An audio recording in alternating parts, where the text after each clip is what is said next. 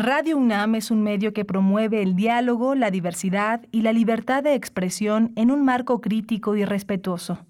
Los comentarios expresados a lo largo de su programación reflejan la opinión de quien los emite, mas no de la radiodifusora.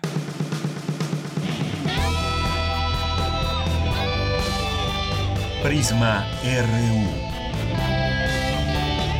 Relatamos al mundo.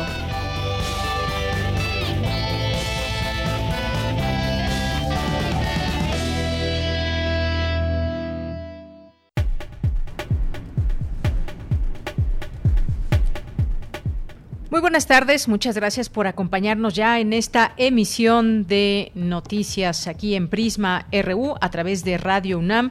Un gusto estar con ustedes de nuevo, de nueva cuenta en este espacio, como todos los días lo hacemos de lunes a viernes, de una a 3.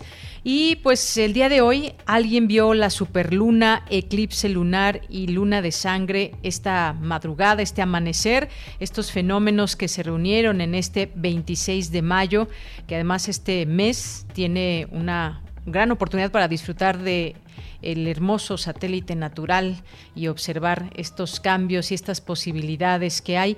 Bueno, pues esto se vio por ahí de las 6 de la mañana, hubo algunas transmisiones, hay ya fotografías que ilustran cómo se vio este eclipse, el primer eclipse lunar de 2021 que pues ocurrió las primeras horas de hoy y un evento especialmente como le han llamado superlunar, ya que pues fue superluna, un eclipse lunar y una luna de sangre roja a la vez. Y bueno, ¿qué significa todo esto? Dice la NASA que este pues mes será ese mes de super de las lunas del año, de superlunas de este año. ¿Y qué es una superluna? Todo esto, pues ocurre cuando una luna llena o nueva coincide con el acercamiento más cercano de la luna a la Tierra. Así que si alguien tuvo oportunidad de apreciarlo, de seguirlo alguna, a través de alguna transmisión, pues háganos llegar esta experiencia en nuestras redes sociales, arroba Prisma RU en Twitter y Prisma RU en Facebook.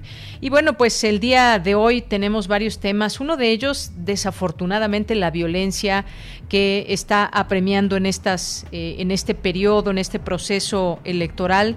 Hay que recordar, pues apenas, apenas eh, se acaba de dar a conocer esta noticia el día de ayer del asesinato a una candidata de Movimiento Ciudadano y eh, pues esta candidata que fue asesinada durante un acta asesinada durante un acto de campaña eh, allá en Guanajuato. Y bueno pues el día de hoy también el candidato de la coalición sí por San Luis a la gubernatura pues denunció la aparición de un paquete con una amenaza extraña que fue dejada frente a, eh, frente a una de sus casas de campañas. Y pues se habla de la, el hallazgo en una eh, de una cabeza en una hielera envuelta con cinta canela y pues no es el primer asesinato y no es la primera amenaza, ya sea pues eh, de manera incluso ha habido secuestros también donde se advierte a los candidatos eh, pues que ya depongan su campaña. Y esto ha comenzado no solamente ya en las campañas sino antes de que comenzaran en las precampañas. Se han visto cada vez más casos de violencia que em, empañan este proceso electoral. Así que sobre este tema vamos a platicar con Hugo Concha Cantú que es investigador eh, del Instituto de Investigaciones Jurídicas de la UNAM en Derecho Constitucional, Electoral y Justicia, es consejero universitario y profesor de la Facultad de Derecho. Vamos a hablar sobre este tema, la violencia en las campañas electorales que han padecido muchos candidatos de cualquier partido, eso no importa, de lo que nos debe realmente preocupar es que hay violencia, ya sea contra cualquier candidato del partido que pertenezca, la preocupación es latente y la misma para todos. Vamos a platicar también eh, sobre literatura, el libro de Luis Jorge Boone, su último libro, Suelten a los perros, lo vamos a tener aquí con nosotros a través de estas frecuencias ya muy cerca de las 2 de la tarde. Y vamos a conversar también sobre, hace unos días el presidente Andrés Manuel López Obrador habló acerca de que Bolivia ayudará a México en la explotación de litio. Es lo que adelantó y dijo que para establecer una política se tomará como base la experiencia de Bolivia en esta materia. Así que vamos a hablar de esto con el maestro Fabio Barbosa Cano, profesor de la Facultad de Ingeniería, y con él vamos a platicar de ese tema. Hoy miércoles, miércoles de ciencia, miércoles de sustenta, también tendremos la información nacional e internacional de cultura. Quédese aquí con nosotros en Prisma RU. Además, pues toda esta semana y los días que vienen, pues estamos, estamos festejando ya nos vamos adelantando a la fecha, nuestro quinto aniversario en Prisma RU, así que pues queremos agradecer a las personas que nos han hecho llegar alguna felicitación, ya sea escrita, en audio, que lo pueden hacer en Prisma eh, punto gmail.com ahí hemos recibido algunas de sus algunas de sus felicitaciones. Y finalmente pues gracias a esa audiencia atenta y siempre constante que nos hace llegar comentarios y está con nosotros en este acompañamiento y nosotros escuchando también lo que ustedes nos dicen a través de, de sus mensajes y la comunicación que hacen con nosotros. Así que pues nos vamos desde aquí, relatamos al mundo. Relatamos al mundo. Relatamos al mundo.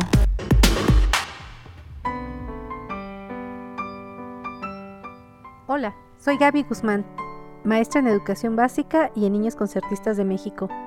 Gracias Prisma RU por ser en estos cinco años una ventana al mundo, por todo el esfuerzo que han realizado en esta pandemia para darnos noticias relevantes de salud, ciencia, deportes, ecología, cine, música, entrevistas y cultura. En comunidad estoy segura que saldremos adelante. Felicidades a todo el equipo que hace posible el programa.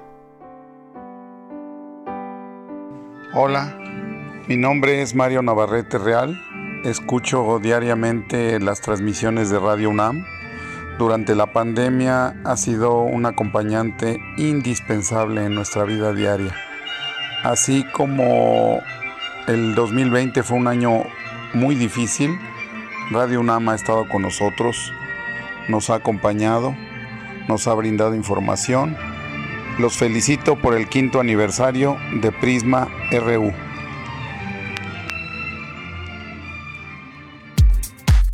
Prisma RU. Relatamos al mundo.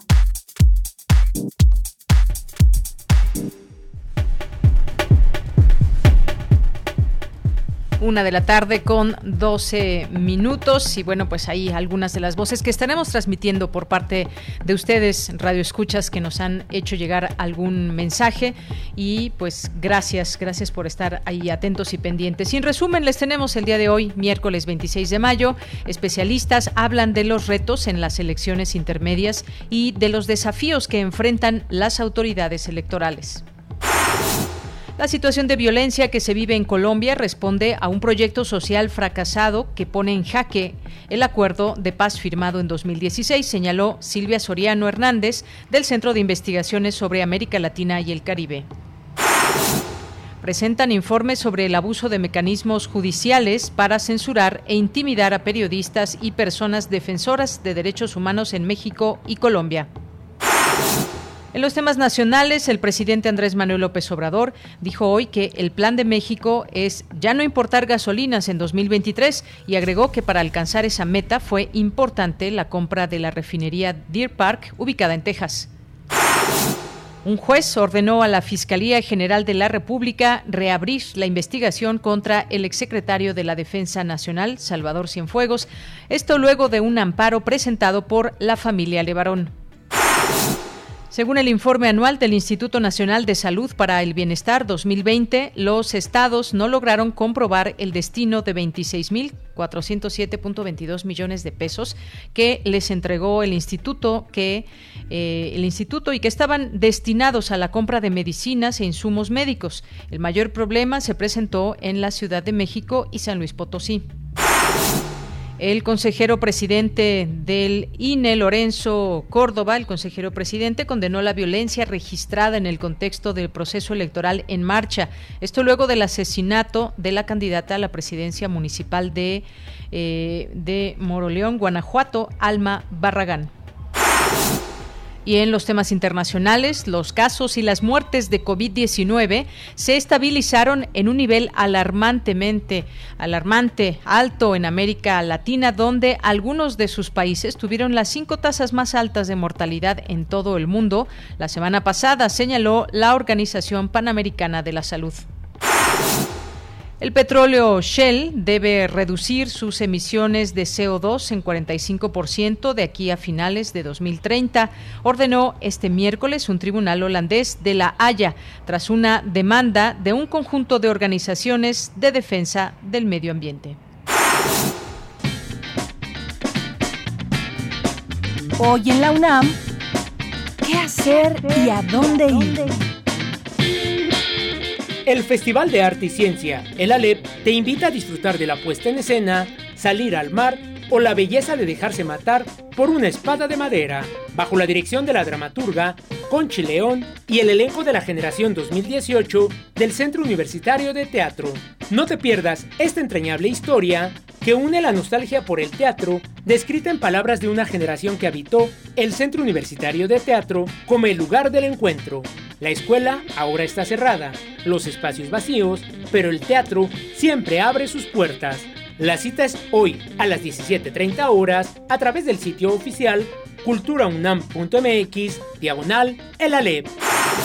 Judy Cyphers fue una conocida feminista y activista norteamericana, esposa y madre de familia, que en 1972 escribió un icónico texto titulado Yo quiero una esposa. En él aborda la falta de igualdad entre los roles del hombre y la mujer en un matrimonio convencional y en general la inequidad que sufren las mujeres en diferentes ámbitos de la vida. La serie Foro de la Mujer, ayer en los oídos de hoy, presenta la versión en español de Yo quiero una esposa, en traducción y voz de Elena Urrutia. Este programa se transmitió originalmente en diciembre de 1983 como parte de la serie Foro de la Mujer.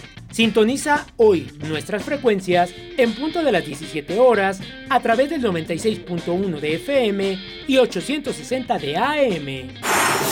No te puedes perder Radio Alep revista radiofónica que te pone al día de la programación de actividades de la quinta edición del Festival de Arte y Ciencia, el ALEP. En esta edición del festival, que se lleva a cabo del 20 al 30 de mayo en formato virtual, se abordan los avances científicos, tecnológicos y humanistas en las fronteras de la medicina bajo cuatro ejes salud mental en el siglo XXI, investigaciones de vanguardia en la fisiología, salud colectiva y la ciencia, literatura y el arte de la medicina. Sintoniza Radio Alep todos los días en punto de las 20 horas a través de nuestras frecuencias 96.1 de FM y 860 de AM. Y recuerda, aún debemos continuar con las medidas sanitarias para evitar un contagio de COVID-19.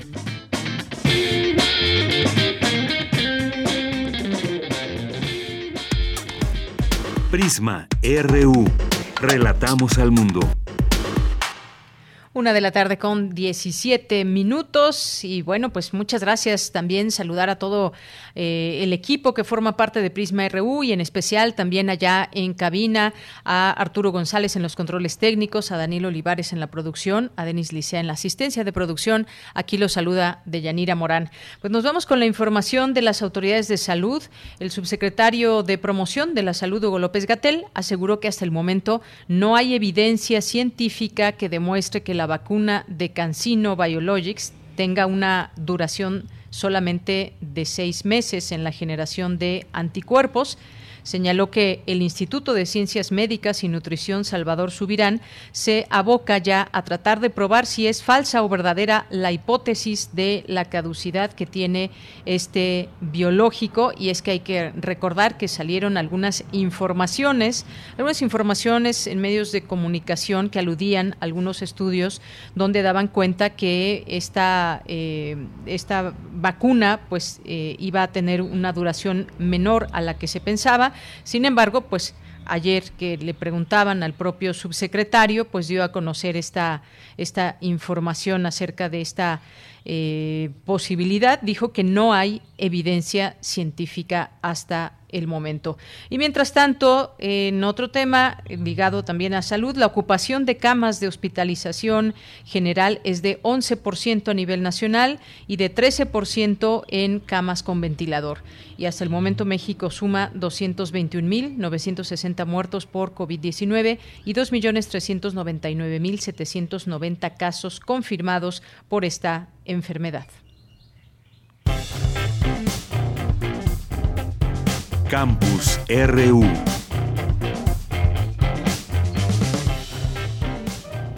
Bien, nos vamos ahora con Cindy, Cindy Pérez Ramírez en nuestro campus universitario. Coinciden expertos que la libertad de expresión forma parte de las sociedades democráticas. Cuéntanos, Cindy. Muy buenas tardes. Adelante. ¿Qué tal, Yanira? Muy buenas tardes a ti y a todo el auditorio de Prisma RU en la investigación realizada por la Fundación para la Libertad de Prensa y artículo 19, Leyes del Silencio, acoso judicial contra periodistas y personas defensoras de derechos humanos en México y Colombia, se da cuenta de los patrones de agresión e impactos que sufren las personas periodistas a través del hostigamiento judicial para censurar. María Elisa Franco, académica del Instituto de Investigaciones Jurídicas de la UNAM, refirió que es preocupante que, a pesar de los estándares internacionales en México y Colombia, tengamos tipos penales que tienen como finalidad o resultado el limitar la libertad de expresión estamos hablando es del Estado que está interviniendo para, en lugar de garantizar, que es su obligación, garantizar la libertad de expresión, para limitarla a través de que de la máxima intromisión que podemos tener del derecho en la vida de las personas, que es justamente el, el derecho penal. En México tenemos tres delitos específicos que son delitos denominados contra el honor, que son la difamación, injuria y calumnia, y que a partir de estos delitos es que se ha afectado la libertad de expresión en casos donde están vinculados funcionarias y funcionarios públicos o una figura muy importante, personas con proyección pública. También tenemos otro elemento que es el del derecho civil, de la figura en México del daño moral, de la solicitud de indemnizaciones elevadas. Por ejemplo, en el caso Aguayo, donde cerca a 10 millones de pesos fue condenado un periodista. Por su parte, Juan González Bertomeu, también investigador del Instituto de Investigaciones Jurídicas, explicó que hay que distinguir entre casos legítimos de alguien ofendido o ofendida o un uso no legítimo de estos recursos penales. Si hoy lo que sucede es que mucha gente pretendidamente ofendida opta por esta estrategia global de todas las formas de lucha, ¿sí? Mete una demanda civil, una denuncia penal, un amparo, una tutela. Yo no soy un gran partidario de la defensa del, del derecho al honor, pero es cierto que cuando se la invocan, cuando las jueces y juezas de nuestra región la invocan, es porque muchas de nuestras constituciones reconocen este derecho o derechos asociados. Entonces, por eso la clave es central poder distinguir entre el caso legítimo de persona que se siente ofendida y quiere litigar de un caso de uso indebido o de acoso, pues por eso nuestra presión debería ser a órganos legislativos y órganos judiciales. Deyanira, las demandas penales, civiles y administrativas con el fin de acallar a periodistas aumentaron de una en 2015 a 13 en 2016, 21 en 2018 y 2019 y 39 en 2020. Esta es la información. Cindy, muchas gracias. Muy buenas tardes. Muy buenas tardes. Bien, pues continuamos con la siguiente información para ir entrando al tema con el que seremos parte de esta conversación, hablar de este tema de lo que sucede en las elecciones, cuáles han sido las características en estas elecciones, pues una de ellas ha sido la violencia, se ha marcado por la violencia desafortunadamente.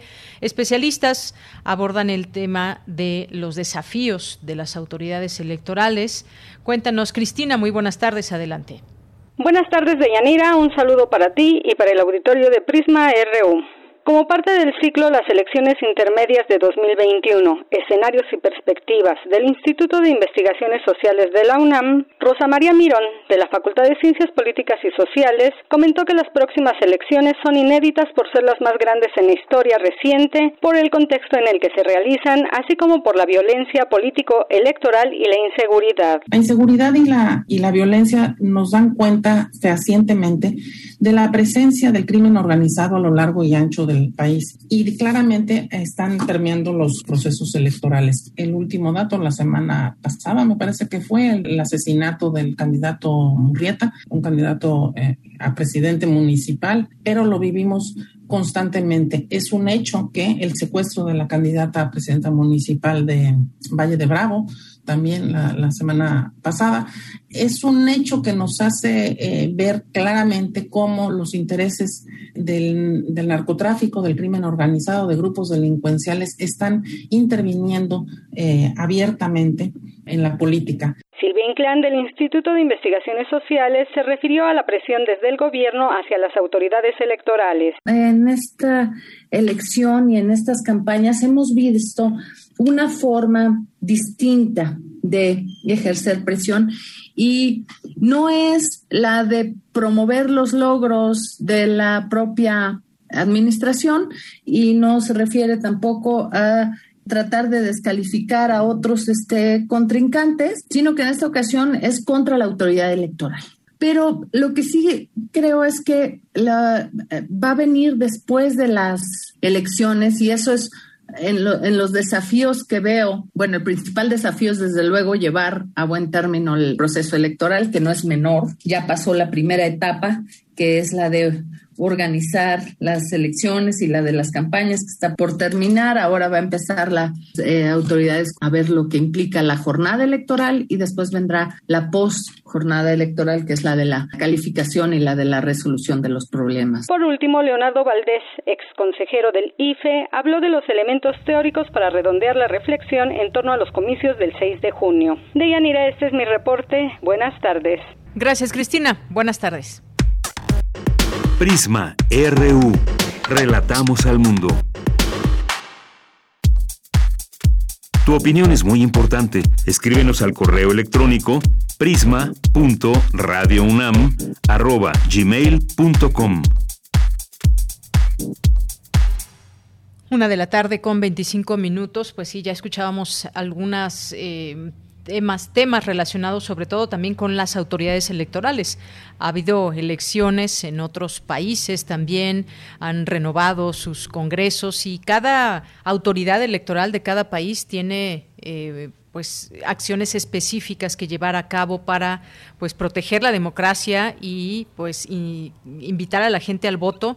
Y lo que más quisiéramos es que las elecciones se lleven a cabo en tranquilidad. Desafortunadamente en México no ha sido así hasta el momento, ya se van sumando cada vez más casos de violencia entre los eh, hacia los candidatos más bien, eh, asesinatos, eh, amenazas, secuestros incluso.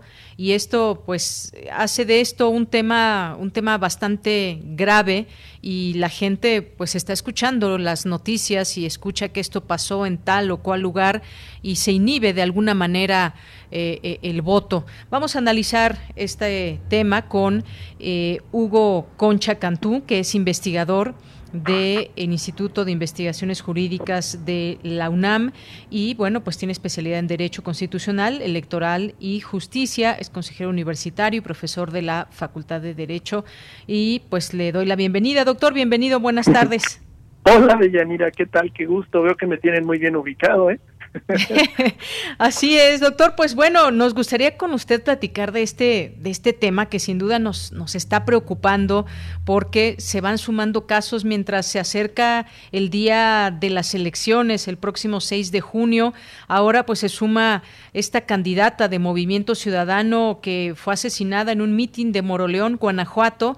Hubo dos personas más lesionadas y pues sin duda esto hay que hablar de esto y esto marca también un proceso que se está empañando por el tema de la violencia. ¿Qué nos puede decir al respecto, doctor? Bueno, manifestarte mi más profunda preocupación por estar viendo estas consecuencias de hasta dónde ya llegó el crimen organizado en nuestro país, de Yanira.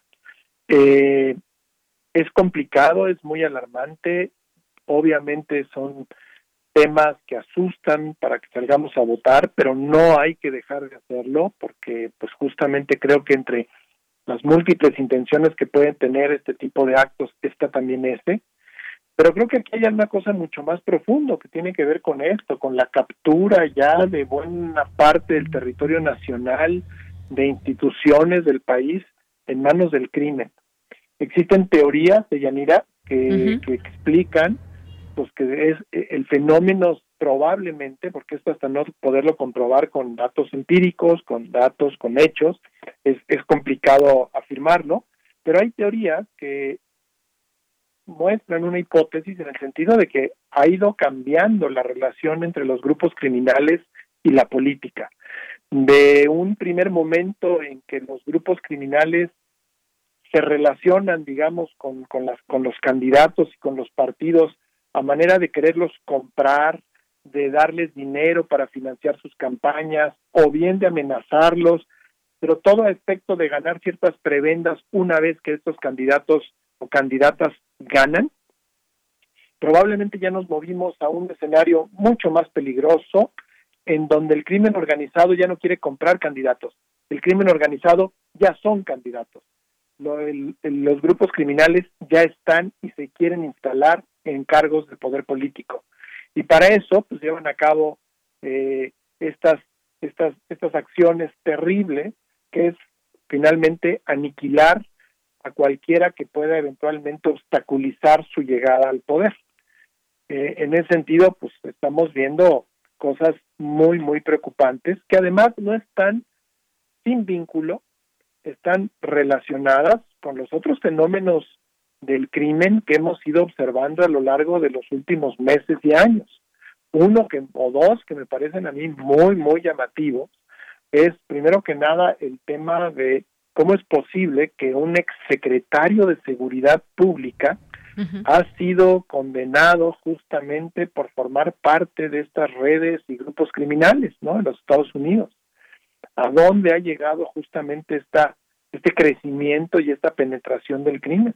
El otro que a mí me deja también muy preocupado, y además, pues este, este lo digo con menos seguridad, porque pues todo la verdad es que la información brilló por su ausencia, fue todo el tema del general Cienfuegos, ¿no? Si también nuestras Fuerzas Armadas están formando parte de, alguna manera de estos fenómenos, pues esto quiere decir que ya hay funcionarios, ya no solo como sucedía antes a nivel de gobiernos municipales, sino que el crimen está instalado en México, en muchas zonas del país, en, en cargos municipales, en cargos locales y probablemente en importantes cargos federales. Y pues imagínate, imagínate en dónde nos encontramos. Efectivamente, doctor. Y es que el problema, y es que todo esto que usted menciona, sí da preocupación, pero y da mucha preocupación que grupos criminales, eh, grupos que están ligados al narcotráfico, cárteles, vaya, que puedan tener el control eh, de algún municipio o incluso de un estado. Eso da mucho miedo, da mucha preocupación, porque incluso algunas de las amenazas que han recibido candidatos, pues tiene que ver con que bájate de la contienda porque pues tiene que ganar otra persona. Eh, eso da mucha preocupación y mucho miedo de que ese crimen organizado se esté enquistando y tenga un poder eh, ya no solamente económico por sus actividades ilícitas, sino que tenga un cierto poder con eh, pues actuales eh, autoridades o próximas autoridades que lleguen a gobernar pues tantos municipios que están en juego, 15 estados y muchas eh, muchos cargos de elección popular. Eso es lo que preocupa, nos preocupa como ciudadanos, que no se pueda desenquistar esa parte si nos vamos a otro tema también ligado a las elecciones, pues tiene que ver con dinero muchas veces ilícito que llega a las campañas y que ya desde antes de llegar a un cargo se le deba a algún grupo, ya sea protección, poder. Esto es algo que está quedando de alguna manera eh, un tanto claro, doctor, ¿no le parece? Totalmente, Deyanira, totalmente de acuerdo contigo y además creo que los efectos de esta, eh, ¿cómo podemos decir?, de estas pretensiones de tomar el poder político, pues tienen distintos efectos. Uno muy importante es que olvidémonos, olvidémonos de, de los sistemas y mecanismos para luchar contra la corrupción si esta realidad se instala en el país, porque pues, obviamente el crimen el crimen instalado como gobierno lo que quiere es aprovecharse, eh, quiere gobernar, quiere quiere tener ventajas sobre cualquier área de la política pública, ya sean los servicios de los ciudadanos, ya sean las distintas áreas en donde supuestamente el gobierno debe de debe de actuar o buscar algo, proteger a la ciudadanía. Olvidémonos de estas cosas porque lo que el crimen organizado hace una vez que se instala en el poder es obtener más lucro, buscar fortalecer sus intereses, es tener más gente, llevar a cabo sus negocios de una manera eh, sin obstáculo alguno. Entonces, si esto es la realidad y si no se toman medidas drásticas, radicales en el país en los próximos en los próximos meses y en los próximos años, verdaderamente pues, nuestros sueños de contar con un mejor país, con un con una con una economía también más fuerte y con una democracia que se consolide estarán totalmente hechos a un lado por esta circunstancia. Yo creo que tanto el gobierno federal como los gobiernos locales y municipales tienen que seguir de manera mucho más seria a lo que hemos visto hasta ahora, mucho más contundente su lucha contra el crimen, pero además en materia particularmente electoral, que es al final del día lo que tú me estás preguntando, yo creo que también se tendrían que tomar ya acuerdos dramáticos en los lugares en donde ha habido el aniquilamiento de candidatos. ¿Qué quiero decir con esto? En esos lugares donde esto ha sucedido es porque hay un interés claro y específico porque alguien más quede en ese puesto. Pues yo creo que ahí de inmediato se tendría que tomar un, un acuerdo por parte de las autoridades electorales que vaya de la mano de una investigación muy profunda para de inmediato poder desenraizar, desenmascarar cuáles de los candidatos o candidatas están con vínculos con, con el crimen y de esa manera de inmediato cancelar esas candidaturas. Pero estas son acciones, estamos a dos semanas de una elección y llevamos 67 gentes, eh, personas asesinadas de Yanira. Este, yo no sé si ya nos da el lapso de tiempo para medidas así de contundentes, pero a mí me da la impresión que por ahí se tendría que avanzar y de manera inmediata. Así es. Bueno, pues sí, la última que decía yo, este caso de Alma Rosa Barragán, eh, candidata de Moroleón, eh, Moroleón en Guanajuato. Sí, como dice usted, terrible este partido que del que era la candidata, pues lamentó los hechos, hizo un llamado enérgico a las autoridades para que investiguen y garanticen justicia por este ataque. El caso es que el daño está hecho, el daño está hecho y pues los ciudadanos que confiaban en esta candidata, pues se quedan con una pues una situación muy difícil. Ahora por quién se votará quienes ellos eh, quienes pensaban votar por ella eh, minutos antes de esta agresión, pues la candidata había publicado un video en redes sociales que se encontraba en tales y cuales calles y había convocado a habitantes de la zona que se conoce como La Manguita para que la acompañaran en su acto de campaña. Nada se veía extraño, no sabemos si de antemano ya había recibido algún tipo de amenaza. El caso es que estamos en, un, una especie de alerta, doctor, por esta violencia político-electoral y sobre todo, pues también esa eh, creciente situación que hay en candidaturas políticas que muchas veces pues eh, son intereses que hay, que se crean eh, políticos, pero también desafortunadamente hay un elemento, insisto, este tema de los cárteles con las elecciones mexicanas, sobre todo en ámbitos municipales, en ámbitos municipales, en algunos estados en particular, ya son pues decenas de candidatos asesinados. Es una cifra que usted mencionaba que pues nos deja con mucho con mucho dolor, pero sobre todo también, pues, ¿qué va a pasar en lo subsecuente? ¿Qué va a suceder cuando una vez ya estén instalados todos y cada uno de estos eh, candidatos ya ejerciendo como, como presidentes, presidentas municipales. Hay estados donde sabemos que se ha recrudecido el crimen organizado y parecería que pues hay, un, hay una autoridad, por supuesto, electoral, pero que no alcanza para pues identificar, ubicar incluso pues dineros ilícitos, y hay una serie de situaciones que parecería se salen del eh, control de lo legal y en esas condiciones pues llegaremos al 6 de junio. Pese a ello, pues hay que votar y, queda un mensaje un tanto difícil para los ciudadanos, doctor.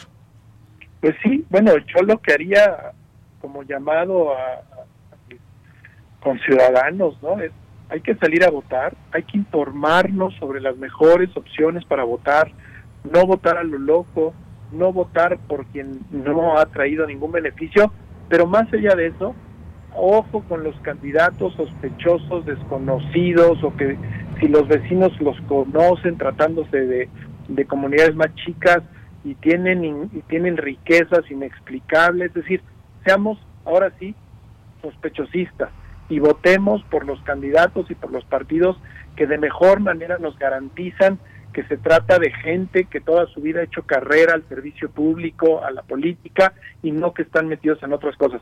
El problema es que muchas de estas veces ni sabemos quiénes son los candidatos y aún así pues vamos y votamos. Pero digamos, el único antídoto, el único antídoto en contra de este tipo de fenómenos, así como el único antídoto en contra del autoritarismo y así en contra del crimen organizado, es justamente votar.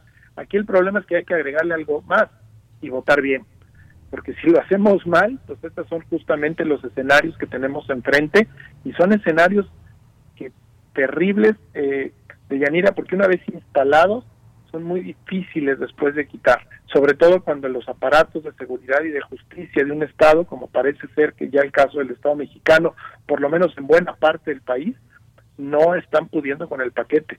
La guerra con el crimen organizado, lo sabemos, no es nada nuevo lo que voy a decir en este momento, la estamos perdiendo y la estamos perdiendo de mala manera. Entonces, yo sí creo que tenemos que estar muy conscientes de nuestra altísima responsabilidad para este 6 de junio, salir, votar, informarnos sobre quién tenemos que votar. Llama la atención de Yanira que de los estos terribles asesinatos, pues van varios contra algunos de los partidos que han intentado abrirse de mejor manera a candidatos frescos, ciudadanos, que verdaderamente vienen de fuera, ¿no? Que no es el caso de todos los partidos. Eh, y pues muchas de estas personas que han sido asesinadas traen estas características, ¿no? Eh, en fin, creo que no, no, hay mucho más que agregar, salvo, salvo este llamado, digamos, a nuestra propia responsabilidad. Claro, y esto que usted dice, muy importante porque por quién votar, es, ahí el dilema de todo esto. Yo creo que el ejercicio ciudadano más importante que debemos hacer es realmente informarnos y que el voto al partido, al candidato que le demos nuestro voto, pues sea un voto eh, premeditado, un voto pues de confianza a esa persona o a ese o a ese partido. Y qué difícil qué difícil porque pues sabemos también que hay una confrontación política muy importante entre los ciudadanos. Eh, pues eh, se habla de la oposición se habla del oficialismo el día de hoy. Y bueno pues por quién votar, cómo quedará el Congreso Federal. Son preguntas que quedarán respondidas el próximo 6 de junio y por lo pronto pues tenemos este escenario y pues no sería de extrañarse, ojalá que no suceda, pues también un escenario difícil en lo postelectoral eh, con este tema de la violencia. Así que pues queda quizás ese llamado, doctor, a la ciudadanía de pensar bien el voto, eh, pues eso queda en manos de los ciudadanos porque las opciones ahí están. Ya no solo en el voto, en el voto útil, pensemos también en el voto seguro, ¿no? Pues sí. Así es, doctor, pues muchas gracias por conversar con nosotros aquí en Prisma RU de Radio UNAM en esta tarde. De Yanira y a tu auditorio. Muchísimas gracias a usted. Gracias, hasta luego. Muy buenas tardes. Bueno, pues fue eh, Hugo Concha Cantú, quien es investigador del Instituto de Investigaciones Jurídicas y especialista en Derecho Constitucional, Electoral y Justicia. Relatamos al mundo. Relatamos al mundo. Queremos escuchar tu voz. Nuestro teléfono en cabina es 55 36 43 39. Una de la tarde con 45 minutos. Muchas gracias por estar aquí con nosotros, permanecer en sintonía de Prisma RU a través de Radio UNAM. Pues como les había dicho al inicio, al inicio de esta emisión, hoy tendríamos una conversación con Luis Jorge Bun. Suelten a los perros es su último libro y pues le doy la bienvenida a Luis Jorge que ya está en la línea telefónica. ¿Cómo estás Luis? Buenas tardes. Hola, ¿qué tal? Buenas tardes. Bien, pues tengo en mis manos Suelten a los perros, una lectura que pues ya terminé. Cinco cuentos, historias.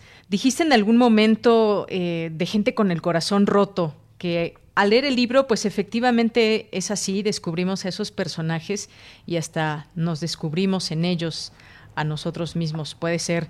Este, este libro, eh, déjenme decirles, fue ganador del Premio Nacional de Cuento Agustín Yáñez y es un libro que se presentará el día de mañana, me parece, o el día de hoy. Ahorita me dices, Luis. Eh, y este libro, pues, eh, como les decía, fue ganador de, Premio Nacional de Cuento Agustín Yáñez. Cuéntanos sobre, sobre tu libro. Es un libro con personajes que sobrellevan sus vidas, que son intensos, que sufren, que de pronto, pues, no pueden llenar su vida con nada. ¿Acaso viven y conviven con sus, con sus demonios? Cuéntanos, Luis, por favor. Sí, eh, bueno, la cosa con estos personajes es que me fui encontrando, ¿no? Eh, fui descubriéndolos poco a poco. Eh, es como cuando platicas con, con, un grupo de personas, ¿no? Primero, en la superficie están las diferencias. Eh, fulano se dedica a esto, fulana se dedica a esto, otro totalmente distinto, otra persona tiene, este, no sé, problemáticas totalmente fuera de lo que de lo que se ha platicado, pero eh, cuando esta conversación avanza, cuando se van derrumbando, digamos, las barreras, cuando se va llegando más allá de la cordialidad y, vamos viendo a las personas a los ojos, conociéndolas un poco más, nos damos cuenta de que somos muy parecidos todos los seres humanos, ¿no? O sea, más que más que diferentes, distintos, únicos, somos muy parecidos, o sea, somos estamos hechos con los estamos hechos con los mismos materiales, ¿no? Y bueno, los personajes pues todos tienen un corazón, eh, roto, pues, como, como, como lo dijiste, este, yo en algún momento alguien me lo descubrió y yo dije, pues es que es razón, ¿no? Eh, es, cierto. Y eh, bueno, por eso está ahí el, el, epígrafe de Ricardo Piglia, un narrador argentino que yo leo con, con gran admiración. el hombre herido en el corazón puede por fin mirar la realidad tal cual es y percibir los misterios, es decir, ya sin esa ilusión o sin esa fantasía y, ve la realidad tal cual es, que es dura para todos, difícil para todos, eh, nos hiere a todos, nos, nos pone a prueba a todos. ¿no? No, no hay un solo ser humano que esté libre del sufrimiento, eh, a menos de que sea un monje budista, eh, muy un bodhisattva sumamente evolucionado, sumamente despierto, pero creo que el resto de los mortales, pues estamos estamos sujetos a esa a ese sufrimiento. Así es, Luis. Y, bueno, sobre todo también en estos personajes que vamos descubriendo a lo largo de estas lecturas, pues personajes que de alguna manera también abren la puerta a esos conflictos. Como decías, pues nos parecemos demasiado y de pronto, eh, pues también eh, esa comunicación, cómo, cómo hacemos esa comunicación con los otros, eh, estos personajes que nos, que nos presentas en estos cuentos, pues personajes lastimados en algún momento o hastiados, incomprendidos y heridos con ese corazón roto que va cargando en su en su cotidiano. Sí, sí, yo yo pienso que bueno la, la literatura, el arte en general se trata siempre de la otredad, de, de ir hacia lo diferente. No, hay hay una hay una actitud un poco este en boga ahorita eh, que, se, que se que está en casi en todos lados de separar las cosas, ¿no? De decir tú eres de allá, yo soy de acá, eh, tú eres rojo, yo soy azul, tú eres este, eh, de la izquierda, yo soy de la derecha, y no estoy hablando de política, sino yo soy zurdo y tú eres diestro, por ejemplo, ¿no? Este, tú empiezas tu mañana haciendo esto, yo empiezo mi mañana haciendo otra cosa totalmente distinta. y se trata de como de separar y, de, de establecer límites de aquí de aquí no puedes pasar esto tú no lo puedes conocer yo creo que el, arte es un llamado a, conocer lo otro, a maravillarnos ante las, las diferencias, pero también las similitudes que tenemos con, con otras vidas, ¿no? Esas otras mentes que de pronto nos tocan, esos otros corazones que de pronto nos tocan o a los que tocamos eh, y que finalmente pues son lo que nos hace crecer como seres humanos, ¿no? También esto no es, no, el libro, ningún libro, ¿no? Es este, el, libro en general no es un, un, artefacto mágico, no es una varita de, mago que, que nos cambia, sino más bien es una puerta abierta hacia otro lado, hacia otra vida, hacia otra manera de vivir e, estos mismos elementos, de respirar este aire, de tener un corazón, de que de, de, de latir ¿no? en la vida eh, y, que al final de cuentas nosotros somos los que decidimos eh, si nos si nos acercamos a esto o si le ponemos una barrera, ¿no? Si actuamos ahora sí que desde el amor, que es el conocimiento de lo otro, o desde el miedo, ¿no? Que es lo contrario del amor, que es el rechazo de lo que de lo que no es como como lo que conocemos. Claro, y con estos eh, personajes con corazón roto, pues también nos, nos, remitimos a hablar de, del amor o lo que pasó en sus vidas y en el momento en que se encuentran, porque ahora tienen ese corazón roto. Ahora háblame también, Luis, de, de, los, de los paisajes, los paisajes que nos ofreces y que nos ubican en tiempo y espacio con características incluso de pronto pues como grises, paisajes que se vuelven un tanto eh, nostálgicos, Monclova, sus alrededores, Coahuila, Cuatro Ciénegas. Cuéntame también de, de los paisajes en el, en el libro. Sí, es una, un elemento muy importante para mí siempre. Yo lo que quiero es llevar a quien lee, a la lectora, al lector, llevarlos a esos espacios que son donde yo crecí, que son donde que a mí me enseñaron a ver, a ver la distancia, a manejar por carretera, a, caminar, a conocer otro pueblo, a, ir a Cuatro Ciénegas, ¿no? Este, eh, eh, me enseñaron muchas cosas y por eso se quedaron como muy en mi, en mi mitología muy personal, en mi diario muy personal.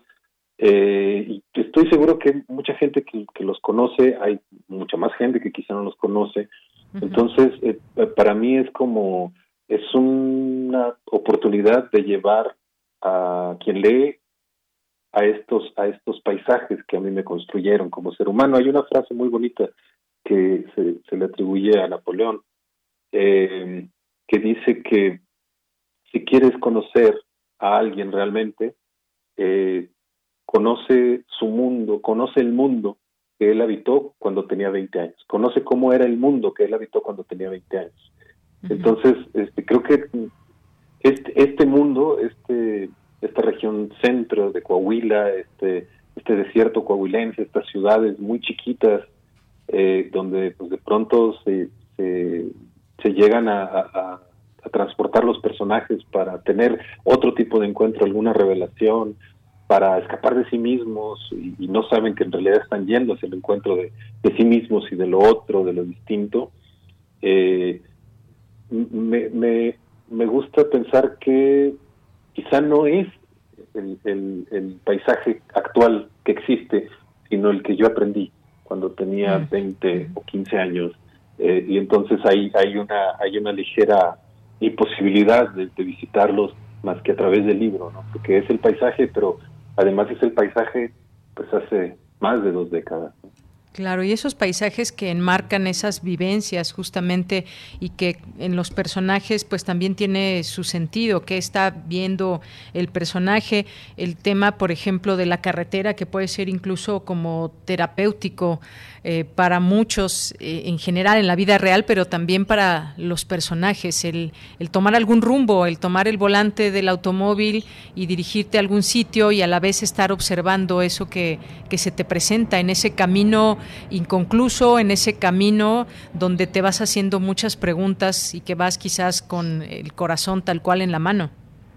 Sí, sí, eh, a los personajes les pasa eso precisamente. Creo que hay una personaje que, pues sale a carretera a investigar, ¿no? Como obsesiones que ella tiene y después llega y le cuenta a este, a este otro personaje que es quizás su pareja, ¿no? No, no, no, se sabe muy bien. Eh, nunca lo definen como muy, muy específicamente, pero eh, se van contando eh, la una al otro lo que, lo que ella está viendo. Eh, también hay otro personaje, eso pasa en, en un cuento que se llama 100 fotografías iguales, en otro que se llama Quimeras por la mañana, pues hay un hay un papá que este con todo el dolor de su corazón va, a dejar a su hija, ¿no? Con, con su mamá que bueno están divorciados, este eh, y, y bueno a, la niña la va a dejar de Monclova a Arteaga en, en una en una Nochebuena, este donde él, pues, además del frío, lo, además de que la tosigue el frío, la tosigue la idea de, quedarse solo, ¿no? Y de, de volver solo en esa carretera a su casa. Efectivamente. Y bueno, pues eh, finalmente, Luis, esta herida con la que estamos cargando eh, muchos con este tiempo de, de pandemia y que nos ha arrebatado a personas que amamos, a personas eh, que tenemos cerca y que las han las ha enfermado esta pandemia y que llevamos ya muchos muchos meses así, que estamos quizás también con ese corazón roto, no solamente por una cuestión amorosa de pareja, sino también en otros en otros sentidos, también de pareja, por supuesto, porque pues muchas relaciones quedaron pues quedaron partidas de pronto con esa imposibilidad de, verse, incluso pues quizás separadas y una separación final durante este tiempo.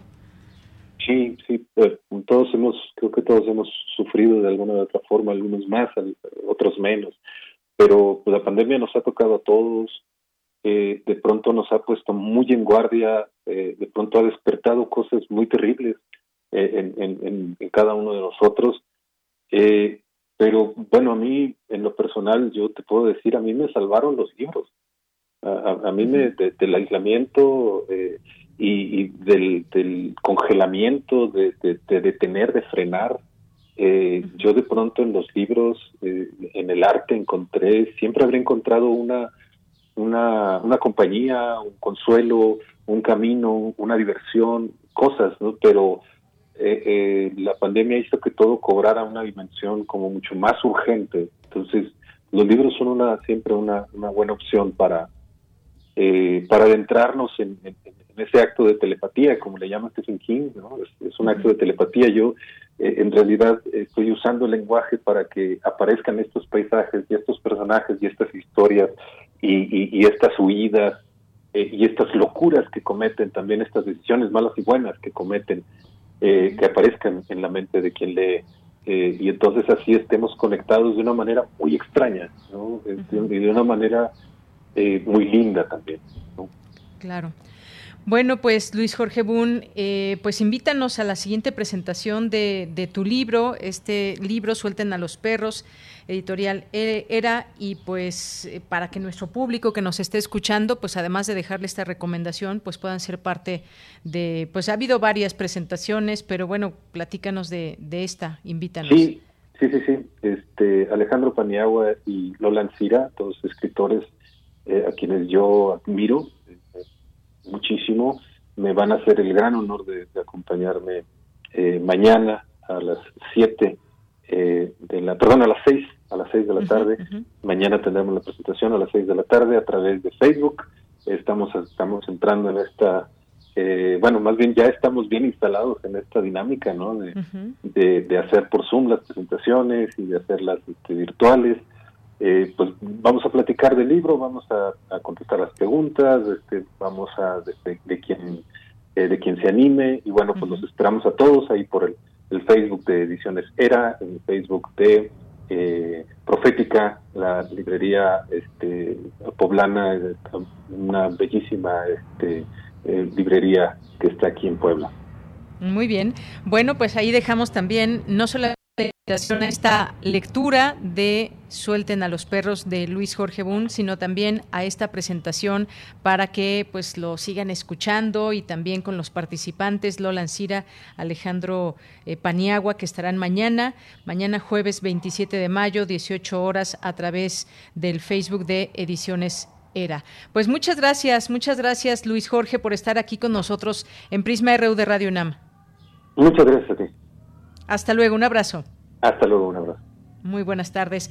Bueno, pues fue el escritor Luis Jorge Boone con este, con este libro del cual nos ha platicado, eh, nos ha detallado un poco acerca de los personajes, pero eh, descubran estos personajes y las situaciones en las que se encuentran, seguramente pues eh, se van a encontrar muchas cosas y se van a identificar sobre todo, ya nos daba pauta para ello Luis Jorge, de qué trata estos, de qué tratan estos cuentos. Son las 2 de la tarde en punto, nos vamos al corte y regresamos a la segunda hora de Prisma RU.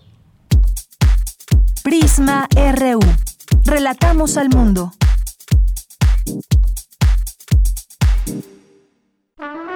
Aire recibes, metal vibrante, brisa que orienta a los extraviados y estremece a los amorosos. La música para trompeta, salsa, jazz, balada, está en Viento de bronce. Con Juan Arturo Brennan, lunes a viernes 6.40 de la mañana y 15 horas. Radio UNAM. Experiencia sonora. Con Morena, las grandes decisiones del país las toma la gente. El pueblo guía nuestro proyecto de transformación. Hoy su voz suena más fuerte que nunca. El pueblo participa en la construcción del destino de México. Este movimiento es suyo. El pueblo elige a sus representantes y el destino de los proyectos y recursos de la nación que son suyos también. Nosotros respetamos la voluntad popular. Con Morena, el pueblo manda. Morena, la esperanza de México. Mira, aquí está la compu para los niños y sí nos alcanza. No, el precio no incluye IVA. No nos alcanza. Otra vez iba a comprar algo. Y no podemos por el IVA. En el Partido del Trabajo impulsaremos el programa IVA 10 y lucharemos para reducir el IVA al 10% para que bajen los precios en todo lo que compras. Vota por el PT. El PT está de tu lado. El Aleph es el punto desde el que podemos ver todos los ángulos del universo. Un breve acceso al infinito. Es necesaria una guía. Radio Aleph. Radio Aleph. Una guía sonora para conocer los puntos clave del festival El Aleph. El Aleph. Del miércoles 19 al domingo 30 de mayo a las 20 horas por el 96.1 de FM y el 860 de AM. Temporalmente abriremos un pequeño espacio sonoro hacia el todo, todo, todo. Radio UNAM. Experiencia sonora. Experiencia sonora.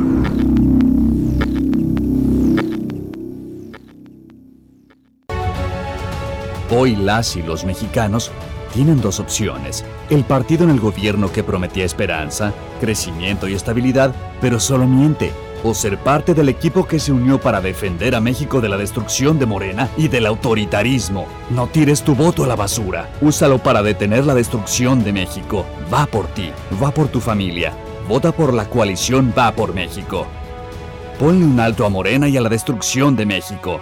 Vota PRD. Cinco razones para no votar por el PRIAN. 1. Porque durante décadas traicionaron y robaron al pueblo. 2. Porque votaron en contra de que las pensiones y becas sean un derecho de todos. 3. Porque quieren quitar los apoyos que llegan directo al pueblo. 4. Porque votaron en contra de que desapareciera el fuero. 5. Porque quieren proteger a los corruptos. No dejes que regresen. Defendamos la esperanza. Vota todo Morena. Vota por las y los diputados federales de Morena. La esperanza de México.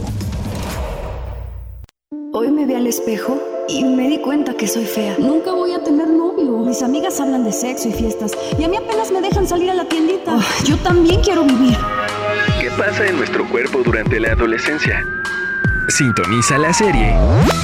Hay química entre nosotros. Hay química entre nosotros. Historias que pueden ser la tuya. De lunes a viernes a las 17.30 horas. Aprendamos mientras nos divertimos.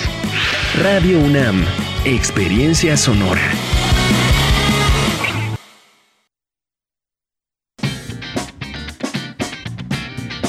Mañana en la UNAM, ¿qué hacer y a dónde ir? La Coordinación de Difusión Cultural de la UNAM, a través de la Dirección General de Música, de Danza y de Teatro, así como la Cátedra Extraordinaria Gloria Contreras en Estudios de la Danza, abre la convocatoria La necesidad de una reconstrucción, ensayos para imaginar un futuro posible para las artes escénicas mexicanas, que busca reflexionar la situación actual de estas artes para hacer de la crisis una oportunidad para transformar la realidad que aqueja a este gremio. Las inscripciones se encuentran abiertas del 3 de mayo al 30 de junio. Para mayores informes, ingresa al sitio oficial teatrunam.com.mx diagonal teatro. Como parte de las actividades del Festival de Arte y Ciencia, el ALEP, se llevará a cabo la conferencia El Espacio Vivo, la experiencia del espacio teatral en vivo y en pantalla, con la participación del doctor e investigador en teatro y neurociencia, Gabriel Sofía, quien reflexionará sobre la diferencia entre la experiencia del espectador en un formato de teatro en vivo y la experiencia frente a una pantalla que se incrementó durante la pandemia de COVID-19. No te pierdas esta conferencia que se llevará a cabo el próximo sábado 28 de mayo en punto de las 12 del día a través de la cuenta oficial de Facebook del Festival El Alep. En el marco de las actividades por el 50 aniversario del llamado Halconazo, cuando un grupo de paramilitares reprimió brutalmente una manifestación estudiantil, el Centro Cultural Universitario Tlatelolco realizó el ciclo de conversatorios 1971, Memoria en Movimiento, los cuales podrás consultar en su canal de YouTube. Te recomendamos el episodio 6, Construcción del Sindicalismo Magisterial, con la participación especial de Francisco González, Rosa Bayona y Víctor Pérez, quienes reflexionaron sobre la participación de los activistas en la insurgencia sindical universitaria y su importancia dentro de las reformas educativas de la época. Todos los episodios del ciclo de conversatorios 1971, Memoria en Movimiento, los podrás encontrar en el canal de YouTube del Centro Cultural Universitario Tlatelolco. Y recuerda, lávate las manos constantemente con agua y jabón durante 20 segundos. Para Prisma RU, Daniel Olivares Aranda.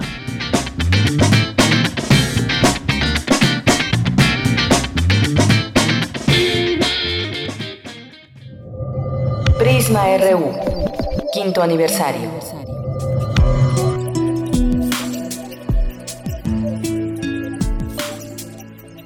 Soy Denis Licea y trabajar en Prisma RU significa enfrentar cualquier adversidad como equipo. Es caminar juntos como una voluntad colectiva que va sembrando, semillas, sonoras, para que florezcan ecos de comunidad en los oídos de quienes nos oyen. Prisma RU es hacer radio por y para los radioescuchas. Por y para los radioescuchas. Prisma RU, quinto aniversario. Bien, pues estamos de regreso ya en esta segunda hora de Prisma RU y en el marco de nuestro quinto aniversario eh, estaremos escuchando voces tanto de Radio Escuchas como de el equipo de Prisma RU. Acabamos de escuchar a Denis Licea y pues lo que él siente al trabajar en Prisma RU. Así que pues muchas gracias a todos ustedes que nos hacen llegar sus comentarios, sus felicitaciones.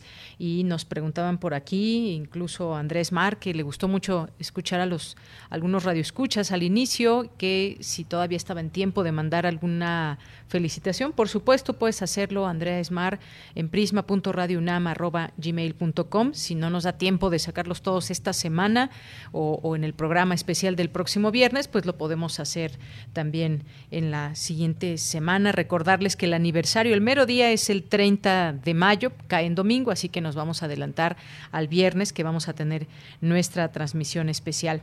Bien, pues gracias a las personas que están aquí atentas, presentes en nuestras redes sociales. Gracias a Jorge Fra que nos dice, ayer recibí mi primera vacuna Pfizer y solamente tengo un leve dolor en el brazo donde se me aplicó la vacuna. Fue en el Pepsi Center. Invito a la gente que se vacune y acabemos con el COVID-19. Gracias, Jorge, por compartirnos, compartirnos tu experiencia. Saludos a nuestros amigos de la Coordinación Universitaria para la Sustentabilidad. Los pueden seguir en Twitter, arroba Cousunam. Y también le mandamos muchos saludos a Carlos Yautotli, Jorge, que también nos dice, Jorge Fra, lamentablemente es muy triste y preocupante lo que está sucediendo con tantos asesinatos de candidatos, por lo que se deben de tomar medidas de urgencia y posteriores para detener estos atropellos. Lamentablemente tenemos a dos sicarios bien pagados, Córdoba y Murayama, es lo que dice Jorge Fra. Gracias, eh, gracias también aquí a César Soto, gracias a también a Mayre Elizondo aquí atenta, presente, a Mario Navarrete, nos dice un asesinato más ahora contra la candidata de Guanajuato, malvados criminales que jamás tendrán perdón. Gisela Chávez Aguilar nos dice buenas tardes, me siento feliz por el aniversario que se aproxima, felicidades y que sean más años para esta comunidad. Gracias Gisela Chávez por hacerte presente, comunicarte a través de esta red social de Twitter, arroba PrismaRU, en PrismaRU, que es nuestro Facebook, también ahí podemos recibir sus comentarios si se les facilita más. Muchas gracias, Gisela. Gracias, Mario. Dice, magnífica entrevista a Luis Jorge Bun, paisajes enmarcados en las vivencias del autor y de los personajes del libro. Me pasó cuando vi la película Un hombre y una mujer y la historia contada por el director francés Claude Lelouch, quien cuenta cómo se inspiró en la historia. Gracias, Mario. Eh, Jorge también Muchas gracias, aquí atento. Eh, gracias también por el video de Mario Navarrete, que esperamos que haya escuchado su voz al inicio del programa. Gustavo Urrutia nos dice, nunca antes la oferta electoral fue tan clara eh, Claudio X con el PRIAN PRD o AMLO con Morena, dicho de otro modo, el sometimiento del grupo Rapazo, el surgimiento de México. Gracias aquí por sus comentarios. Lil Morado, también muchos saludos. Andrés Mar, saludos sonoros a todo el equipo. Rosario Durán Martínez, también eh, muchas gracias aquí que nos manda un, eh, una imagen de los picapiedras. ¿Se acuerdan de los picapiedra? Y dice Pedro, le dice a Pablo, Pablo, ¿crees que nos saluden? Claro, Pedro, verás. Hola, grupo. Pues claro que sí, Rosario, muchos saludos. Gracias también a Guerrero que manda saludos, a Nena Castro, muchas gracias, a César Agosto también, a José Ramón Ramírez eh, y a todos ustedes que están aquí atentos y presentes. Los seguimos leyendo con muchísimo gusto a través de de estas redes sociales que nos permiten acercarnos con ustedes. Y gracias a De Ciudad, de Ciudad Cripto, que también nos manda aquí un video respecto a las vacunas. Bien, pues ya nos vamos a la información porque ya está, ya está en la línea, ya está en espera mi compañera Virginia Sánchez, que nos tiene la siguiente información. Desigualdad, movilización social y represión son algunos de los temas que abordaron especialistas para analizar en conferencia de prensa la situación en Colombia. Vicky, te saludo con mucho gusto. Buenas tardes y adelante con tu información. Igualmente, Bella, muy buenas tardes a ti y al auditorio de Prisma RU. La situación que se vive en Colombia y en América Latina en general se inserta en un escenario de violencia sistémica como resultado de décadas de un proyecto social fracasado que ha naturalizado una violencia cotidiana discriminatoria. Ahora Colombia es una sociedad indignada que está demandando con más fuerza una democracia en aquellas regiones que han sido estigmatizadas, perseguidas y con múltiples asesinatos, y en un contexto de pandemia donde el presidente Iván Duque compra más aviones de combate en lugar de destinar los recursos a la salud. Así lo señaló Silvia Soriano Hernández del Centro de Investigaciones sobre América Latina y el Caribe, CIALC, durante la conferencia de prensa denominada ¿Cuál es la situación en Colombia? Escuchemos a Silvia Soriano. Creo que el poco desarrollo que han tenido las políticas públicas que buscan que buscaran o que desearan eliminar las desigualdades entre los ciudadanos colombianos durante todo el siglo XX es un reflejo del estado de terror que es el que se ha vivido y que de alguna manera también originó cierta naturalización de una violencia cotidiana que es atroz. Surgieron ciertas eh, subjetividades que permitieron que no existiera ninguna conmoción por una muerte de ciudadanos considerados como de segunda categoría, ¿sí? En, en, América Latina el impacto de la violencia está fuertemente vinculado al color de la piel, a la clase social a la que se pertenece y también al género.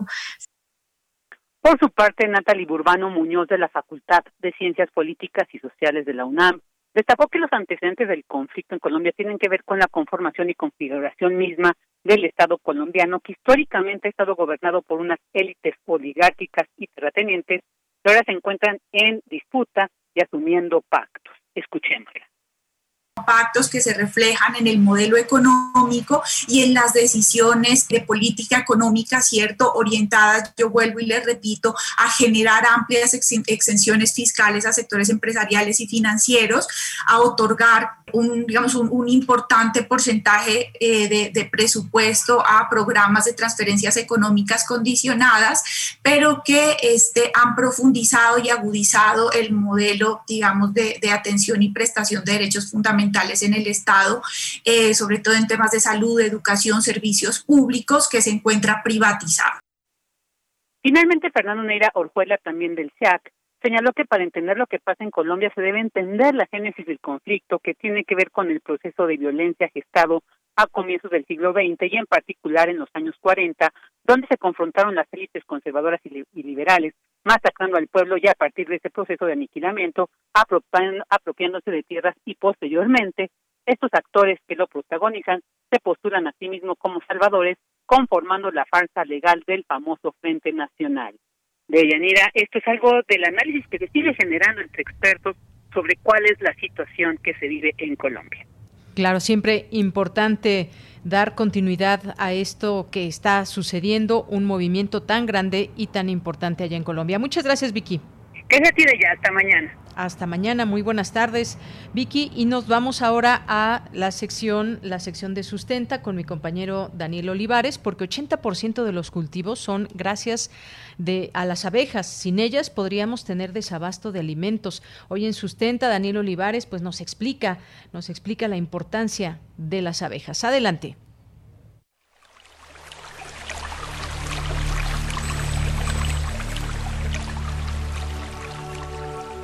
Sustenta. Sustenta. Innovación universitaria en pro del medio ambiente.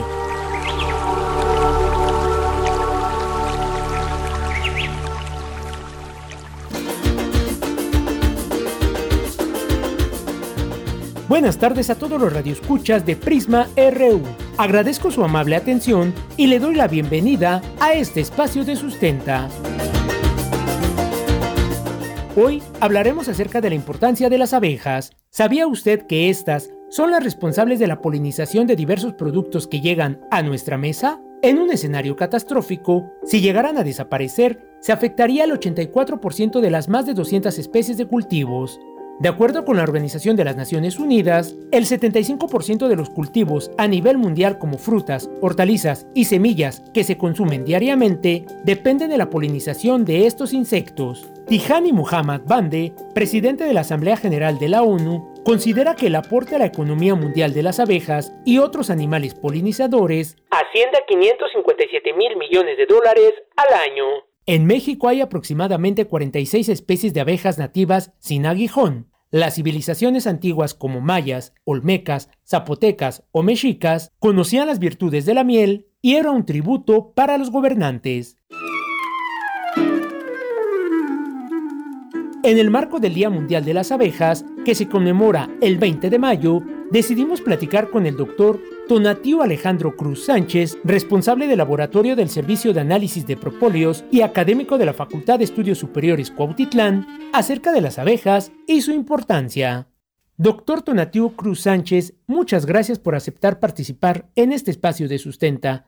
¿Nos podría explicar cuál es la importancia de las abejas en nuestra vida diaria? En forma general, la, repercusión que tiene en, nuestras vidas la abeja podemos decirlo en tres o cuatro. Uno, este, la alimentación, ¿no? El 80%, como lo hemos comentado, de los cultivos donde obtenemos alimentación tanto para el ser humano como a nuestros animales proviene de la de las abejas, ¿no? Punto número dos, el, los productos terapéuticos o productos medicinales. Encontramos aquí, bueno, aparte de la miel, pues el propóleo, la, la jalea real, el polen, ¿no? Y la cera, muy importante dentro de los productos que se utilizan como preventivos, como estimulantes de crecimiento, como protectivos.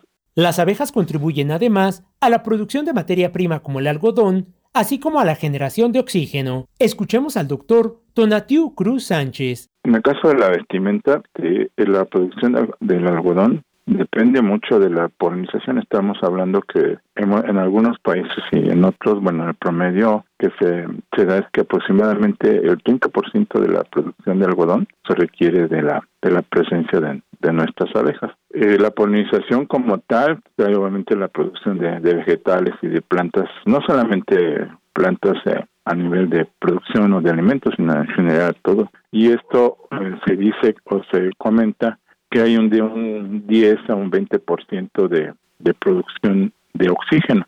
Entonces, se calcula que en algunos casos la producción de oxígeno viene derivado de la producción de la polinización según datos de la Secretaría de Agricultura y Desarrollo Rural, nuestro país es el octavo productor de miel y la tercera potencia mundial en exportación. Se espera que en los próximos años aumente 22.4% su producción en territorio nacional, lo que se traduce en 66.270 toneladas. Según esta secretaría, el principal mercado consumidor de miel mexicana es Alemania, seguida de Estados Unidos y Reino Unido. Escuchemos al doctor Cruz Sánchez, quien nos habla al respecto. Nada más para darles una idea, los alemanes, de cada 10 litros de miel que consumen, se calcula que entre 7 y 8 son mieles de México. Y en cambio, aquí en México solamente consumimos de aproximadamente unos 300 gramos, se calcula, de esta miel. ¿Cuál es la importancia de las abejas en el ámbito de la medicina?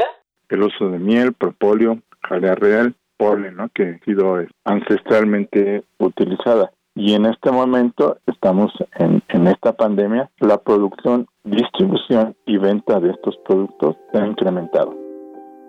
Las abejas se ven amenazadas por los sistemas agrícolas agresivos que destruyen su hábitat, así como las granjas apicultoras, el uso de plaguicidas y el mismo cambio climático. La contaminación del aire reduce la potencia de los mensajes químicos que emiten las flores para que las abejas y otros insectos las localicen.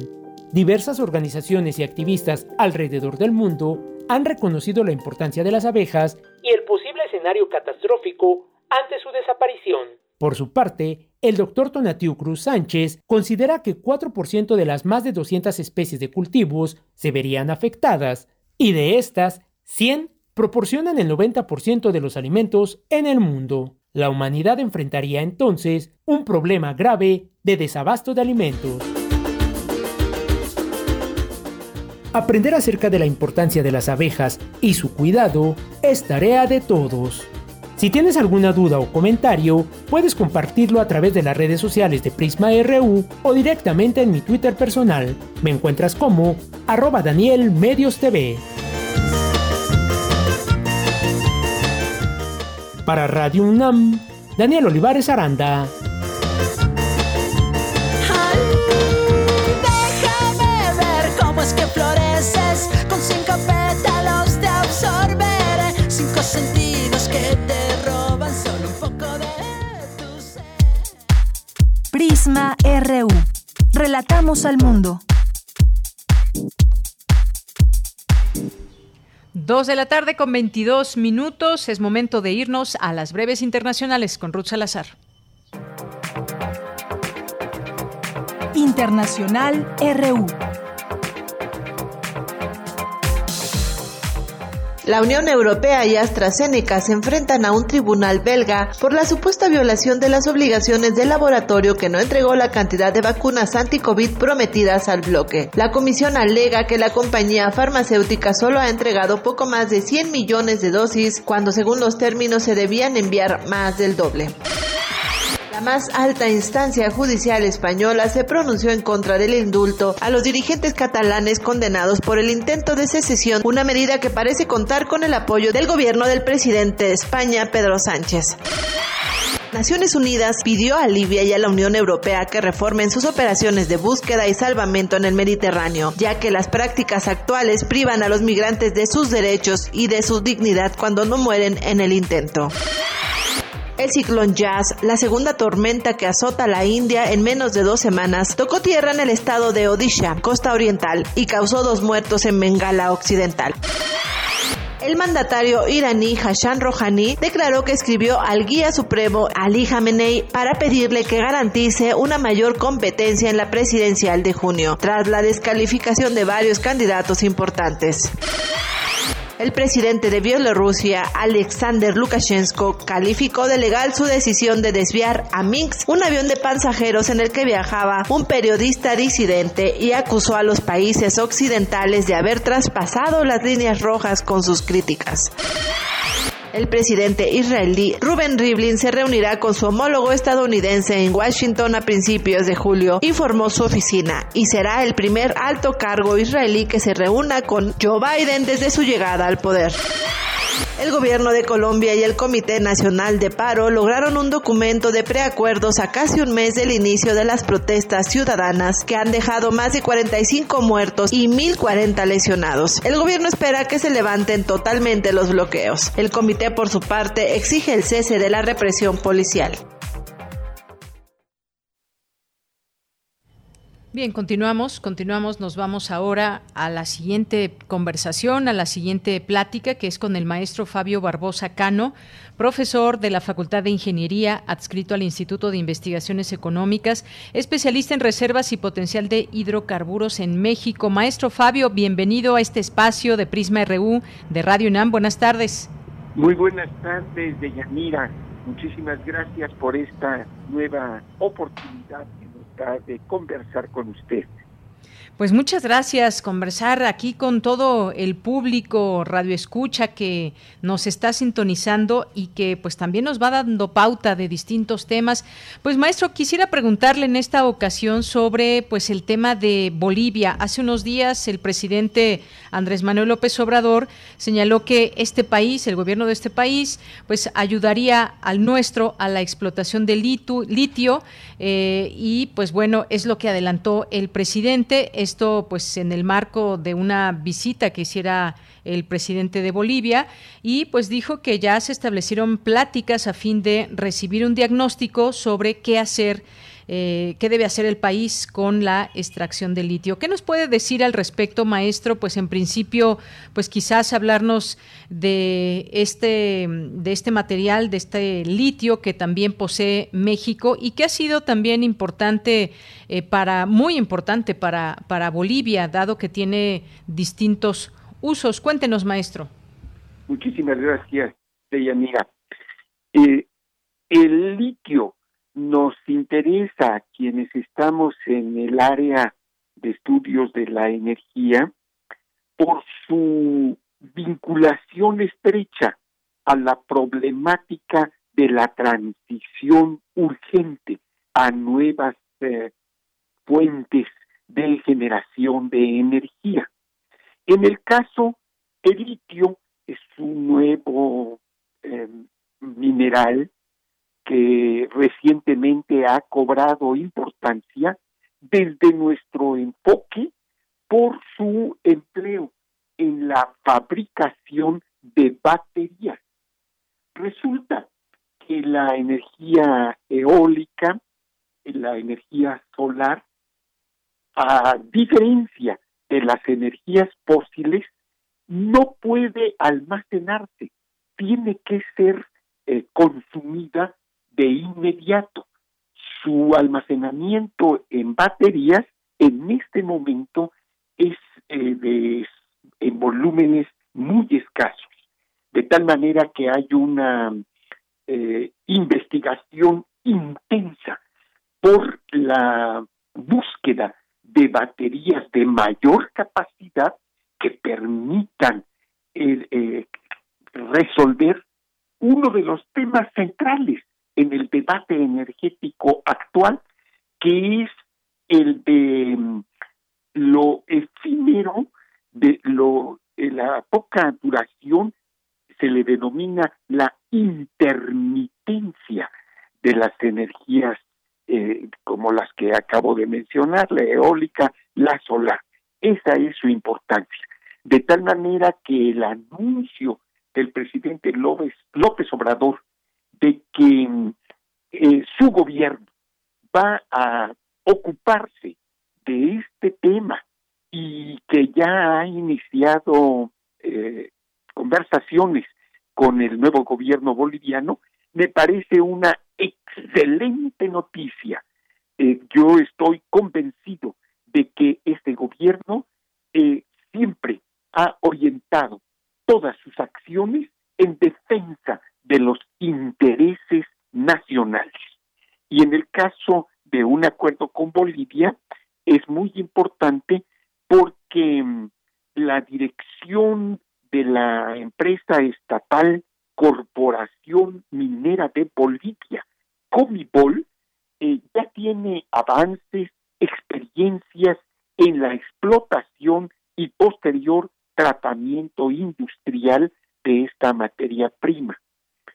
Como usted sabe, Deyanira, y lo ha abordado en muchos de sus programas, en el ámbito de la minería y de la explotación de los recursos naturales, se han presentado eh, numerosos conflictos que son resultado de los intereses divergentes de la variedad de actores que participan en esta explotación. Está vinculado también a otro gran problema eh, de Yanira, que también usted lo ha abordado muchísimo en su programa del cual yo soy fanático, y es el de los temas, los problemas, las disyuntivas eh, ambientales. La explotación minera ha estado ligada a consecuencias negativas, a, a una conflictividad con, la, con las comunidades en donde opera.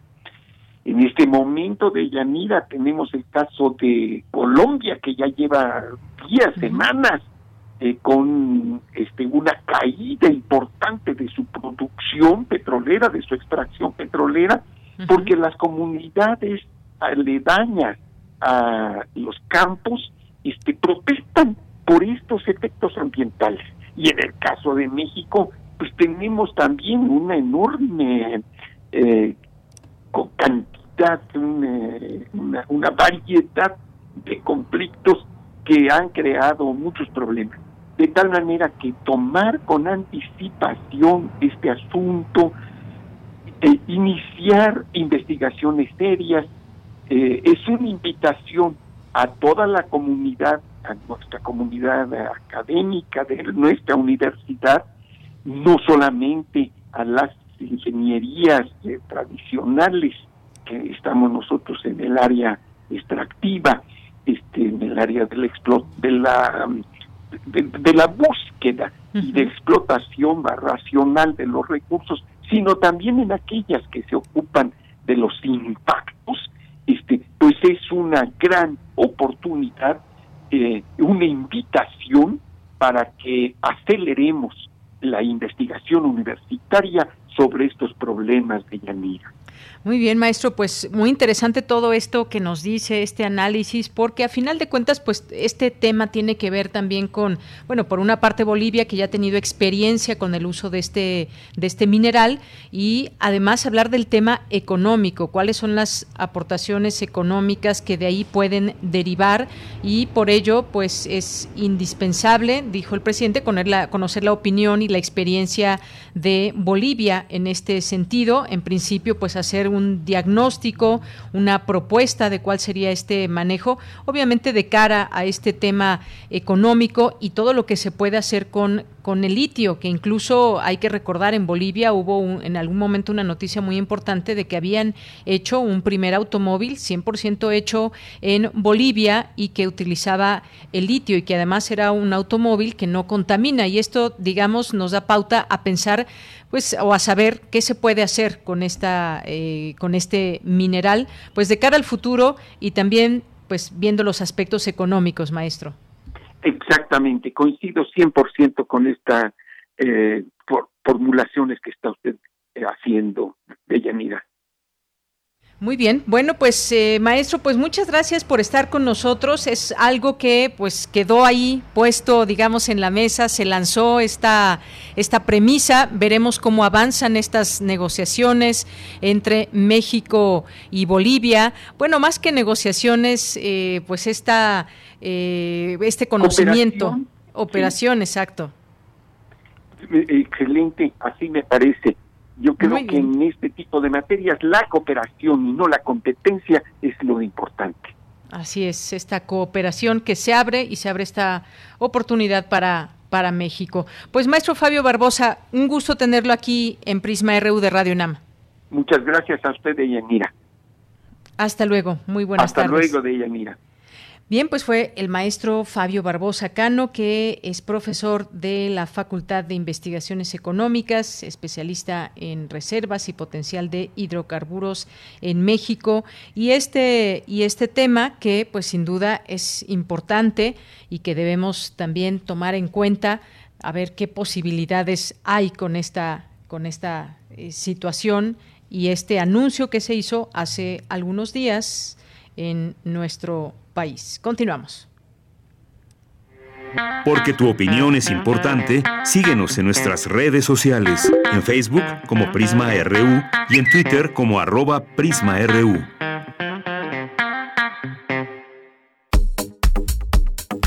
Nacional RU.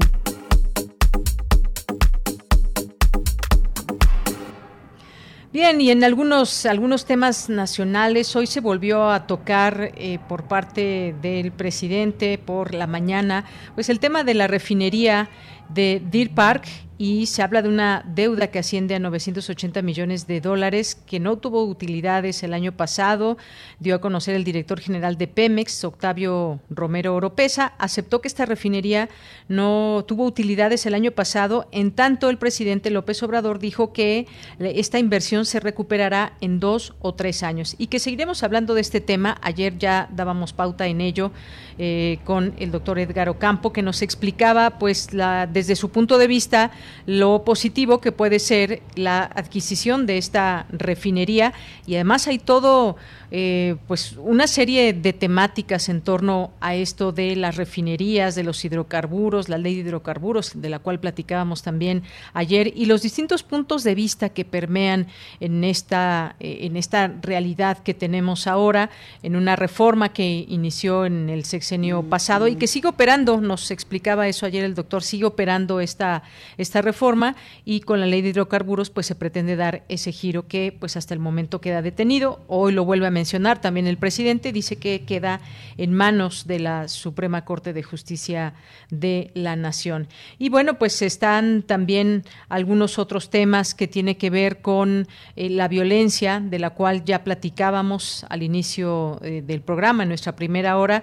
Hubo un ataque, además, un ataque a balazos a José Alberto Alonso, que es candidato a la alcaldía de Acapulco. Tras este ataque fue trasladado a un hospital privado para recibir atención médica y desafortunadamente pues hemos tenido este tipo de noticias de manera de manera constante y pues esta marcaje digamos de violencia dentro de este proceso.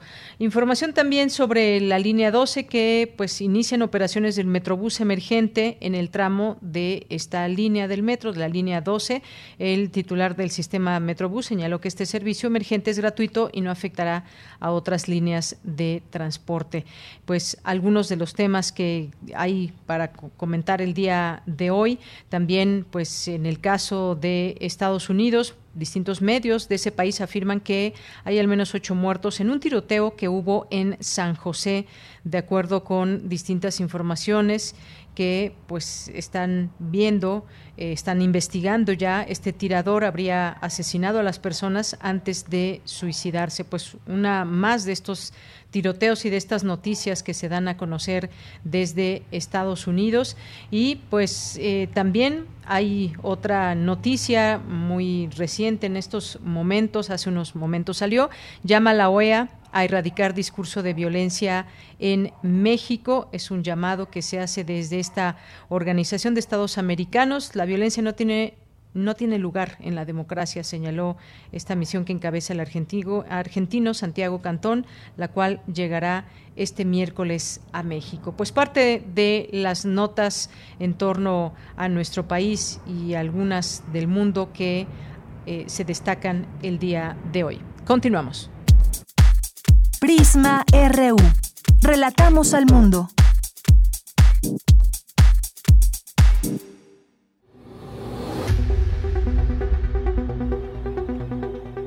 Dulce Conciencia. Ciencia.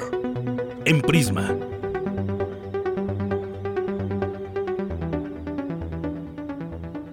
Y nos vamos ya con Dulce García, que está aquí ya con nosotros para iniciar su sección Dulce Conciencia. Dulce, ¿cómo estás? Buenas tardes. Deyanira, muy bien, muy buenas tardes a ti al auditorio. ¿Tú cómo estás? Muy bien, muchas gracias. Fíjate que no pude ver el eclipse de hoy, eh, por la madrugada, pero pues algunas de las fotografías muy bonitas de estos fenómenos naturales que siempre nos, no nos dejan de admirar. Ella te lo perdiste, la verdad hoy se me hizo temprano, me, paré temprano y sí lo vi, lo vi y sí estuvo muy bonito, pero las fotos nos dan una idea de eso. Vamos a, tratar de, estar más pendientes de esa información para invitar al público a que no se pierda este tipo de eventos. Claro que sí, Dulce. De Yanira vamos a seguir hablando del universo porque fíjate que se está haciendo un mapa más preciso sobre, pues sí, sobre este universo, cómo será esto, ¿no? Vamos a platicar sobre eh, esto con un experto, pero antes de pasar a, a esta entrevista, ¿qué te parece si escuchamos un poquito de información a ver de qué se trata el asunto? Claro que sí, adelante.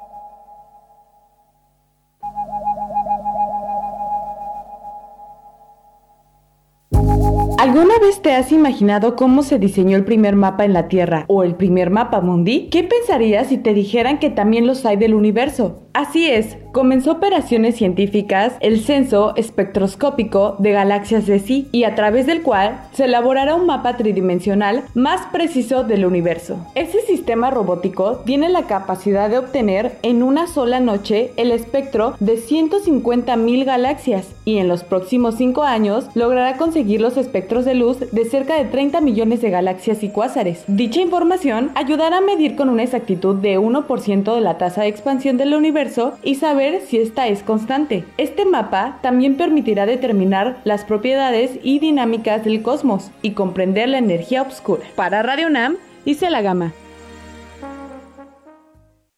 Muchas gracias a la querida Isela. Y bueno, para platicar sobre este tema ya se encuentra en la línea el doctor Octavio Valenzuela Tijerino, quien es académico del Instituto de Astronomía de la UNAM. Doctor, muy buenas tardes. ¿Cómo se encuentra? Buenas tardes, muy bien. Gracias. Qué bueno, doctor. Gracias por tomarnos la llamada. Y bueno, empezar preguntándole cómo es que se hacen estos mapas del universo. ¿Qué, ¿Cuál es la diferencia de, de este DES y de este censo de galaxias, doctor?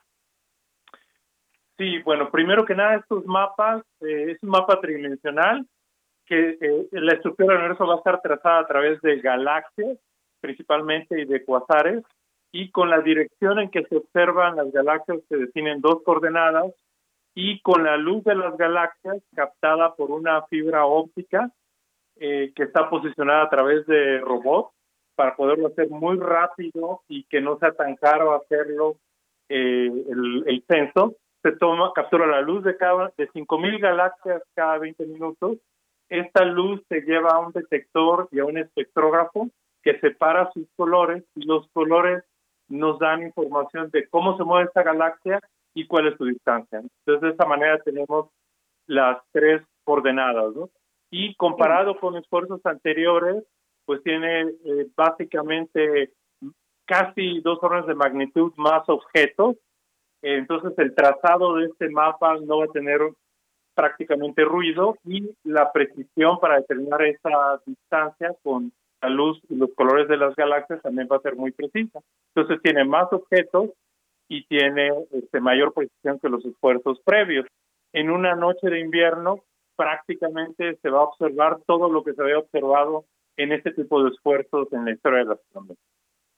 Bueno, increíble, doctor. Cuánta información ahora van a tener ustedes. ¿Por qué construir este mapa 3D? ¿Cuál es la importancia? ¿Qué resultados de información arrojará? La motivación tiene que ver con eh, sabemos que el universo está en expansión y esa expansión está en aceleración.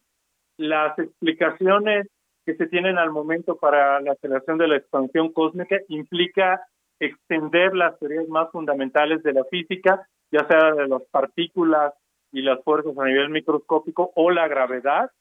Hay varias teorías que predicen universos muy parecidos entre sí, eh, asumiendo ya sea una nueva teoría de gravedad o una nueva teoría que implique nuevos campos de partículas o un nivel mínimo de energía constante llamado constante cosmológica. Entonces uno requiere un mapa muy preciso para distinguir cuál de esas explicaciones es la responsable de la aceleración cósmica. Claro. Doctor, platíquenos por favor un poquito sobre cómo está participando la UNAM en este proyecto.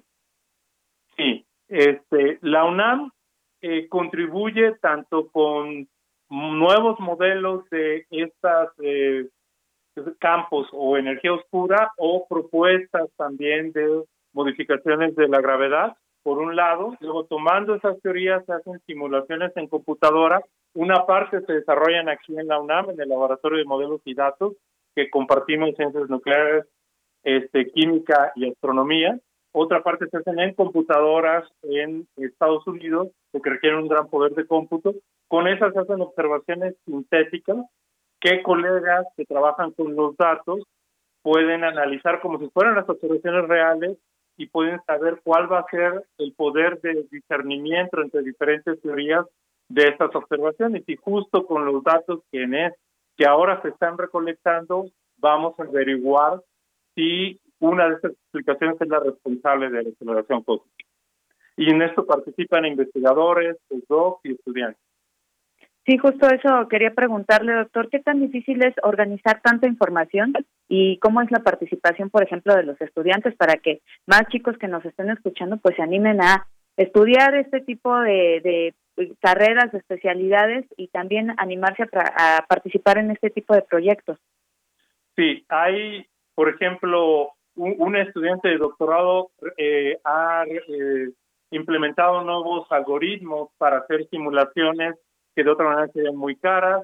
Otra estudiante de doctorado con eh, colegas, eh, con la investigadora Mariana Vargas del Instituto de Física, por ejemplo, hacen en base a estas simulaciones la prospección de con qué precisión se van a poder distinguir eh, diferentes explicaciones a esta aceleración cósmica. Otros estudiantes, por ejemplo, aprenden a usar paquetes para eh, analizar los datos que va a capturar este telescopio. Realmente sin el apoyo de los postdocs y los estudiantes sería muy difícil no realizar todo este trabajo. Claro. Y bueno, pues por otra parte ya se nos va un poquito el tiempo, doctor, pero platíquenos un poquito, este mapa nos podría hablar de, la historia del, del universo o hacia dónde va. ¿Qué sigue una vez que este mapa ya esté pues un poquito más realizado? Sí, eh, el principal objetivo es saber si el agente, si esta aceleración cósmica cambia con el tiempo. Si, si cambia con el tiempo, el siguiente paso será saber si una de estas explicaciones, una nueva teoría de gravedad, una nueva teoría de partículas y campos, una constante cosmológica es la responsable y luego eh, tratar de averiguar cuál sería una teoría fundamental eh, que, que, nos explique esta aceleración cósmica. También nos va a permitir averiguar si existen nuevos tipos de partículas parecidas al neutrino. ¿no? no tengo mucho tiempo de dar detalle al respecto. Claro.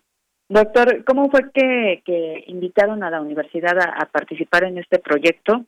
¿Qué, ¿Cuál es el trabajo que se está se ha estado haciendo eh, en la UNAM de tal manera que es importante que la universidad esté participando aquí?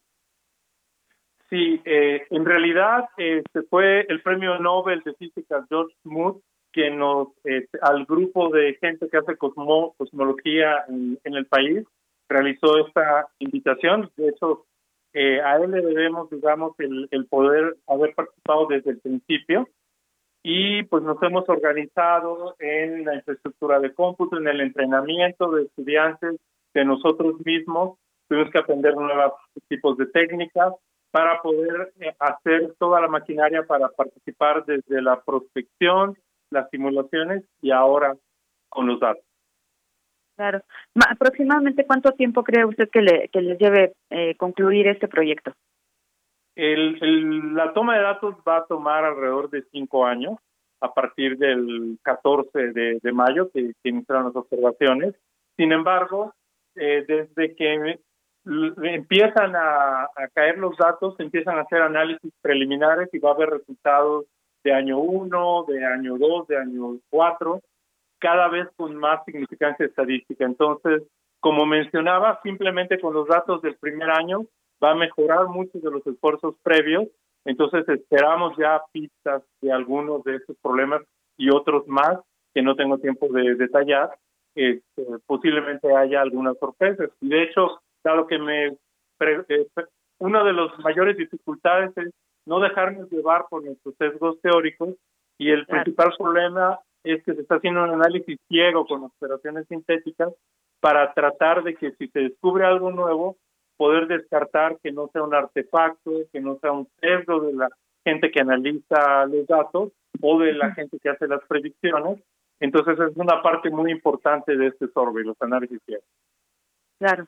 Doctor, pues muchísimas gracias por toda esta información que nos comparte. ¿Algo más que usted cree que debamos saber sobre este mapa? Eh, yo creo que espero que realmente nos dé bastantes sorpresas y también quería mencionar que el uso de técnicas de análisis de datos, de inferencia, incluso usando inteligencia artificial, este, comienza a hacerse realidad por la gran cantidad de información que está generando este estudio y eso es algo que está transformando también este, la astrofísica y la cosmología, ¿no? Y muchos de los jóvenes aquí en la UNAM y en las otras instituciones de México que participan se están desarrollando en esa dirección. Justo, justo eso lo hace muy interesante, doctor. Pues le agradezco muchísimo su tiempo y la información que nos proporcionó. Muchísimas gracias por la invitación. Que esté muy bien. Hasta luego. Hasta luego, igualmente. Fue, el doctor Octavio Valenzuela Tijerino, académico del Instituto de Astronomía de la UNAM. Seguiremos pendientes de este tema. Les agradezco muchísimo su atención y los dejo ya nada más con una frasecita. Muy buenas tardes.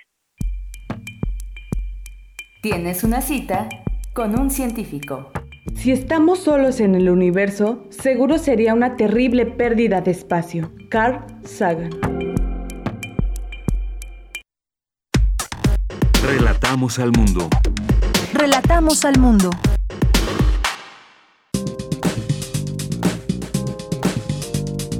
Cultura RU.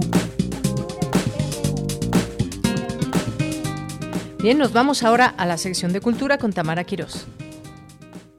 Muy buenas tardes, como siempre es un gusto saludarles a través de las frecuencias de Radio UNAM. Muchas gracias por seguir en sintonía de Prisma RU.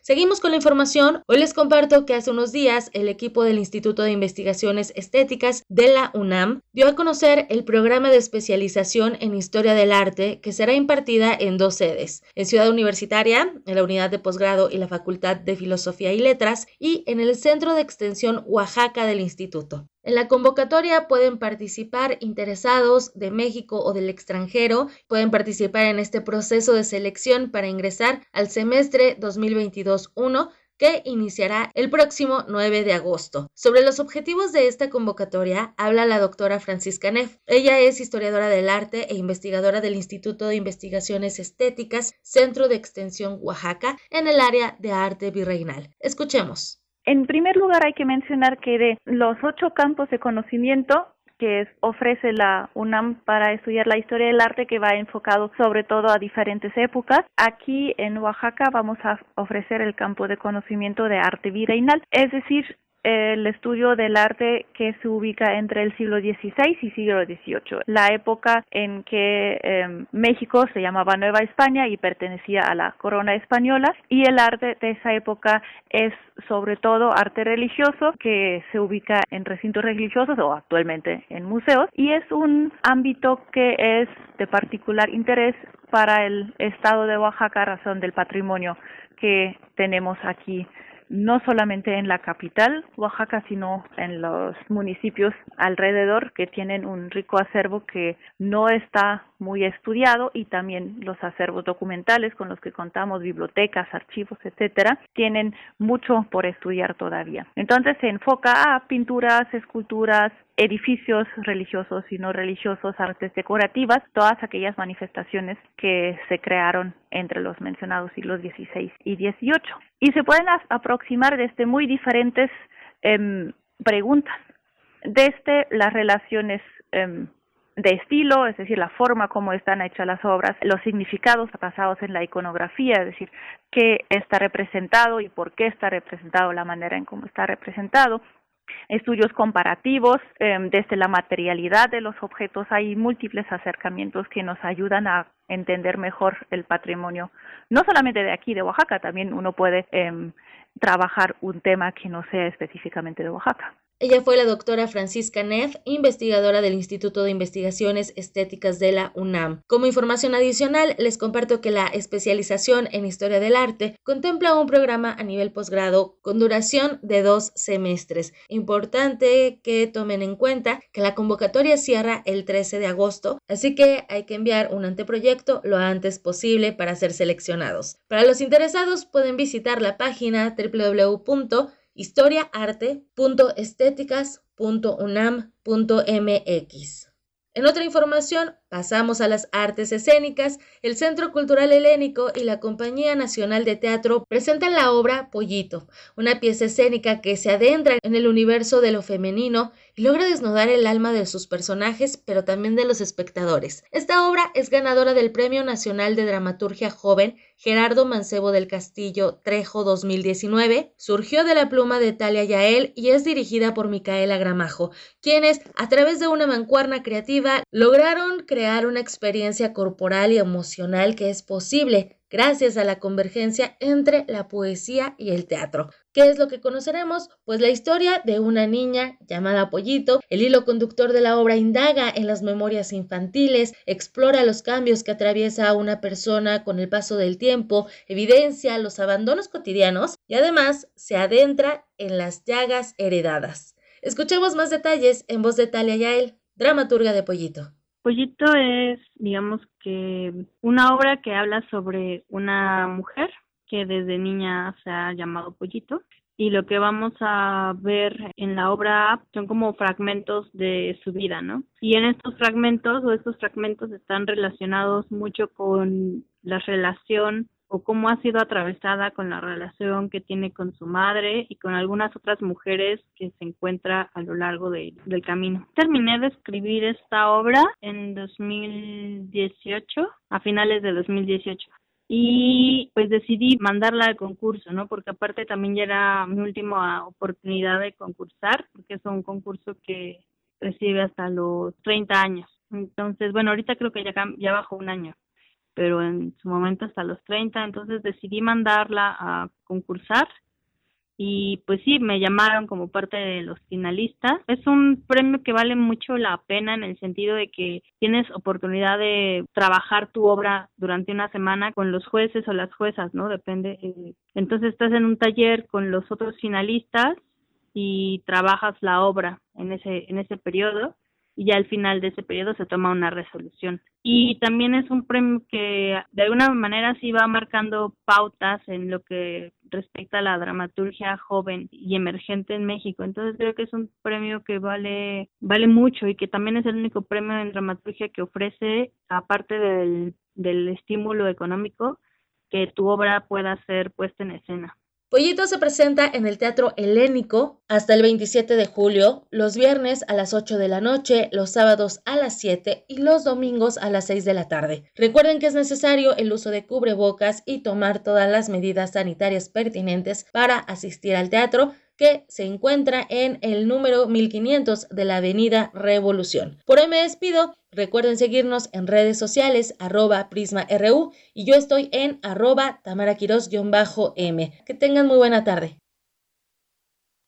Bien, y con esto llegamos ya casi al final de esta emisión. Mañana le adelanto platicaremos sobre pues lo que pasó con la Administración Federal de Aviación de Estados Unidos, que degradó a categoría 2 la calificación de la seguridad aérea de México por no cumplir con estándares de seguridad de la Organización de Aviación Civil Internacional. Platicaremos esto al análisis y pues también hace unos minutos también esta información que surge desde Estados Unidos que el presidente Joe Biden pidió el miércoles a los agentes de inteligencia de Estados Unidos que redoblen sus esfuerzos para investigar los orígenes de la pandemia de COVID-19, incluida la improbabilidad de que se haya originado en un laboratorio chino. Y es que después de meses de restar importancia a esa posibilidad, el gobierno de Biden respondió así a inquietudes internas y geopolíticas sobre la necesidad de presionar a China para que sea transparente acerca del brote.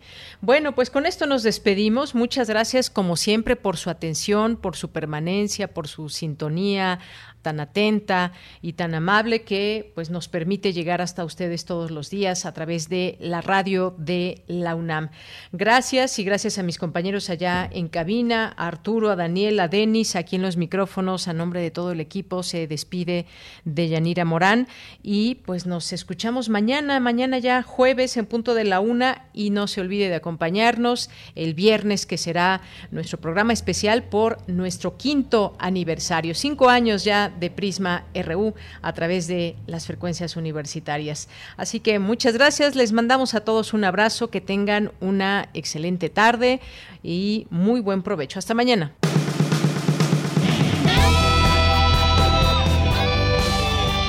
Prisma RU. Relatamos al mundo.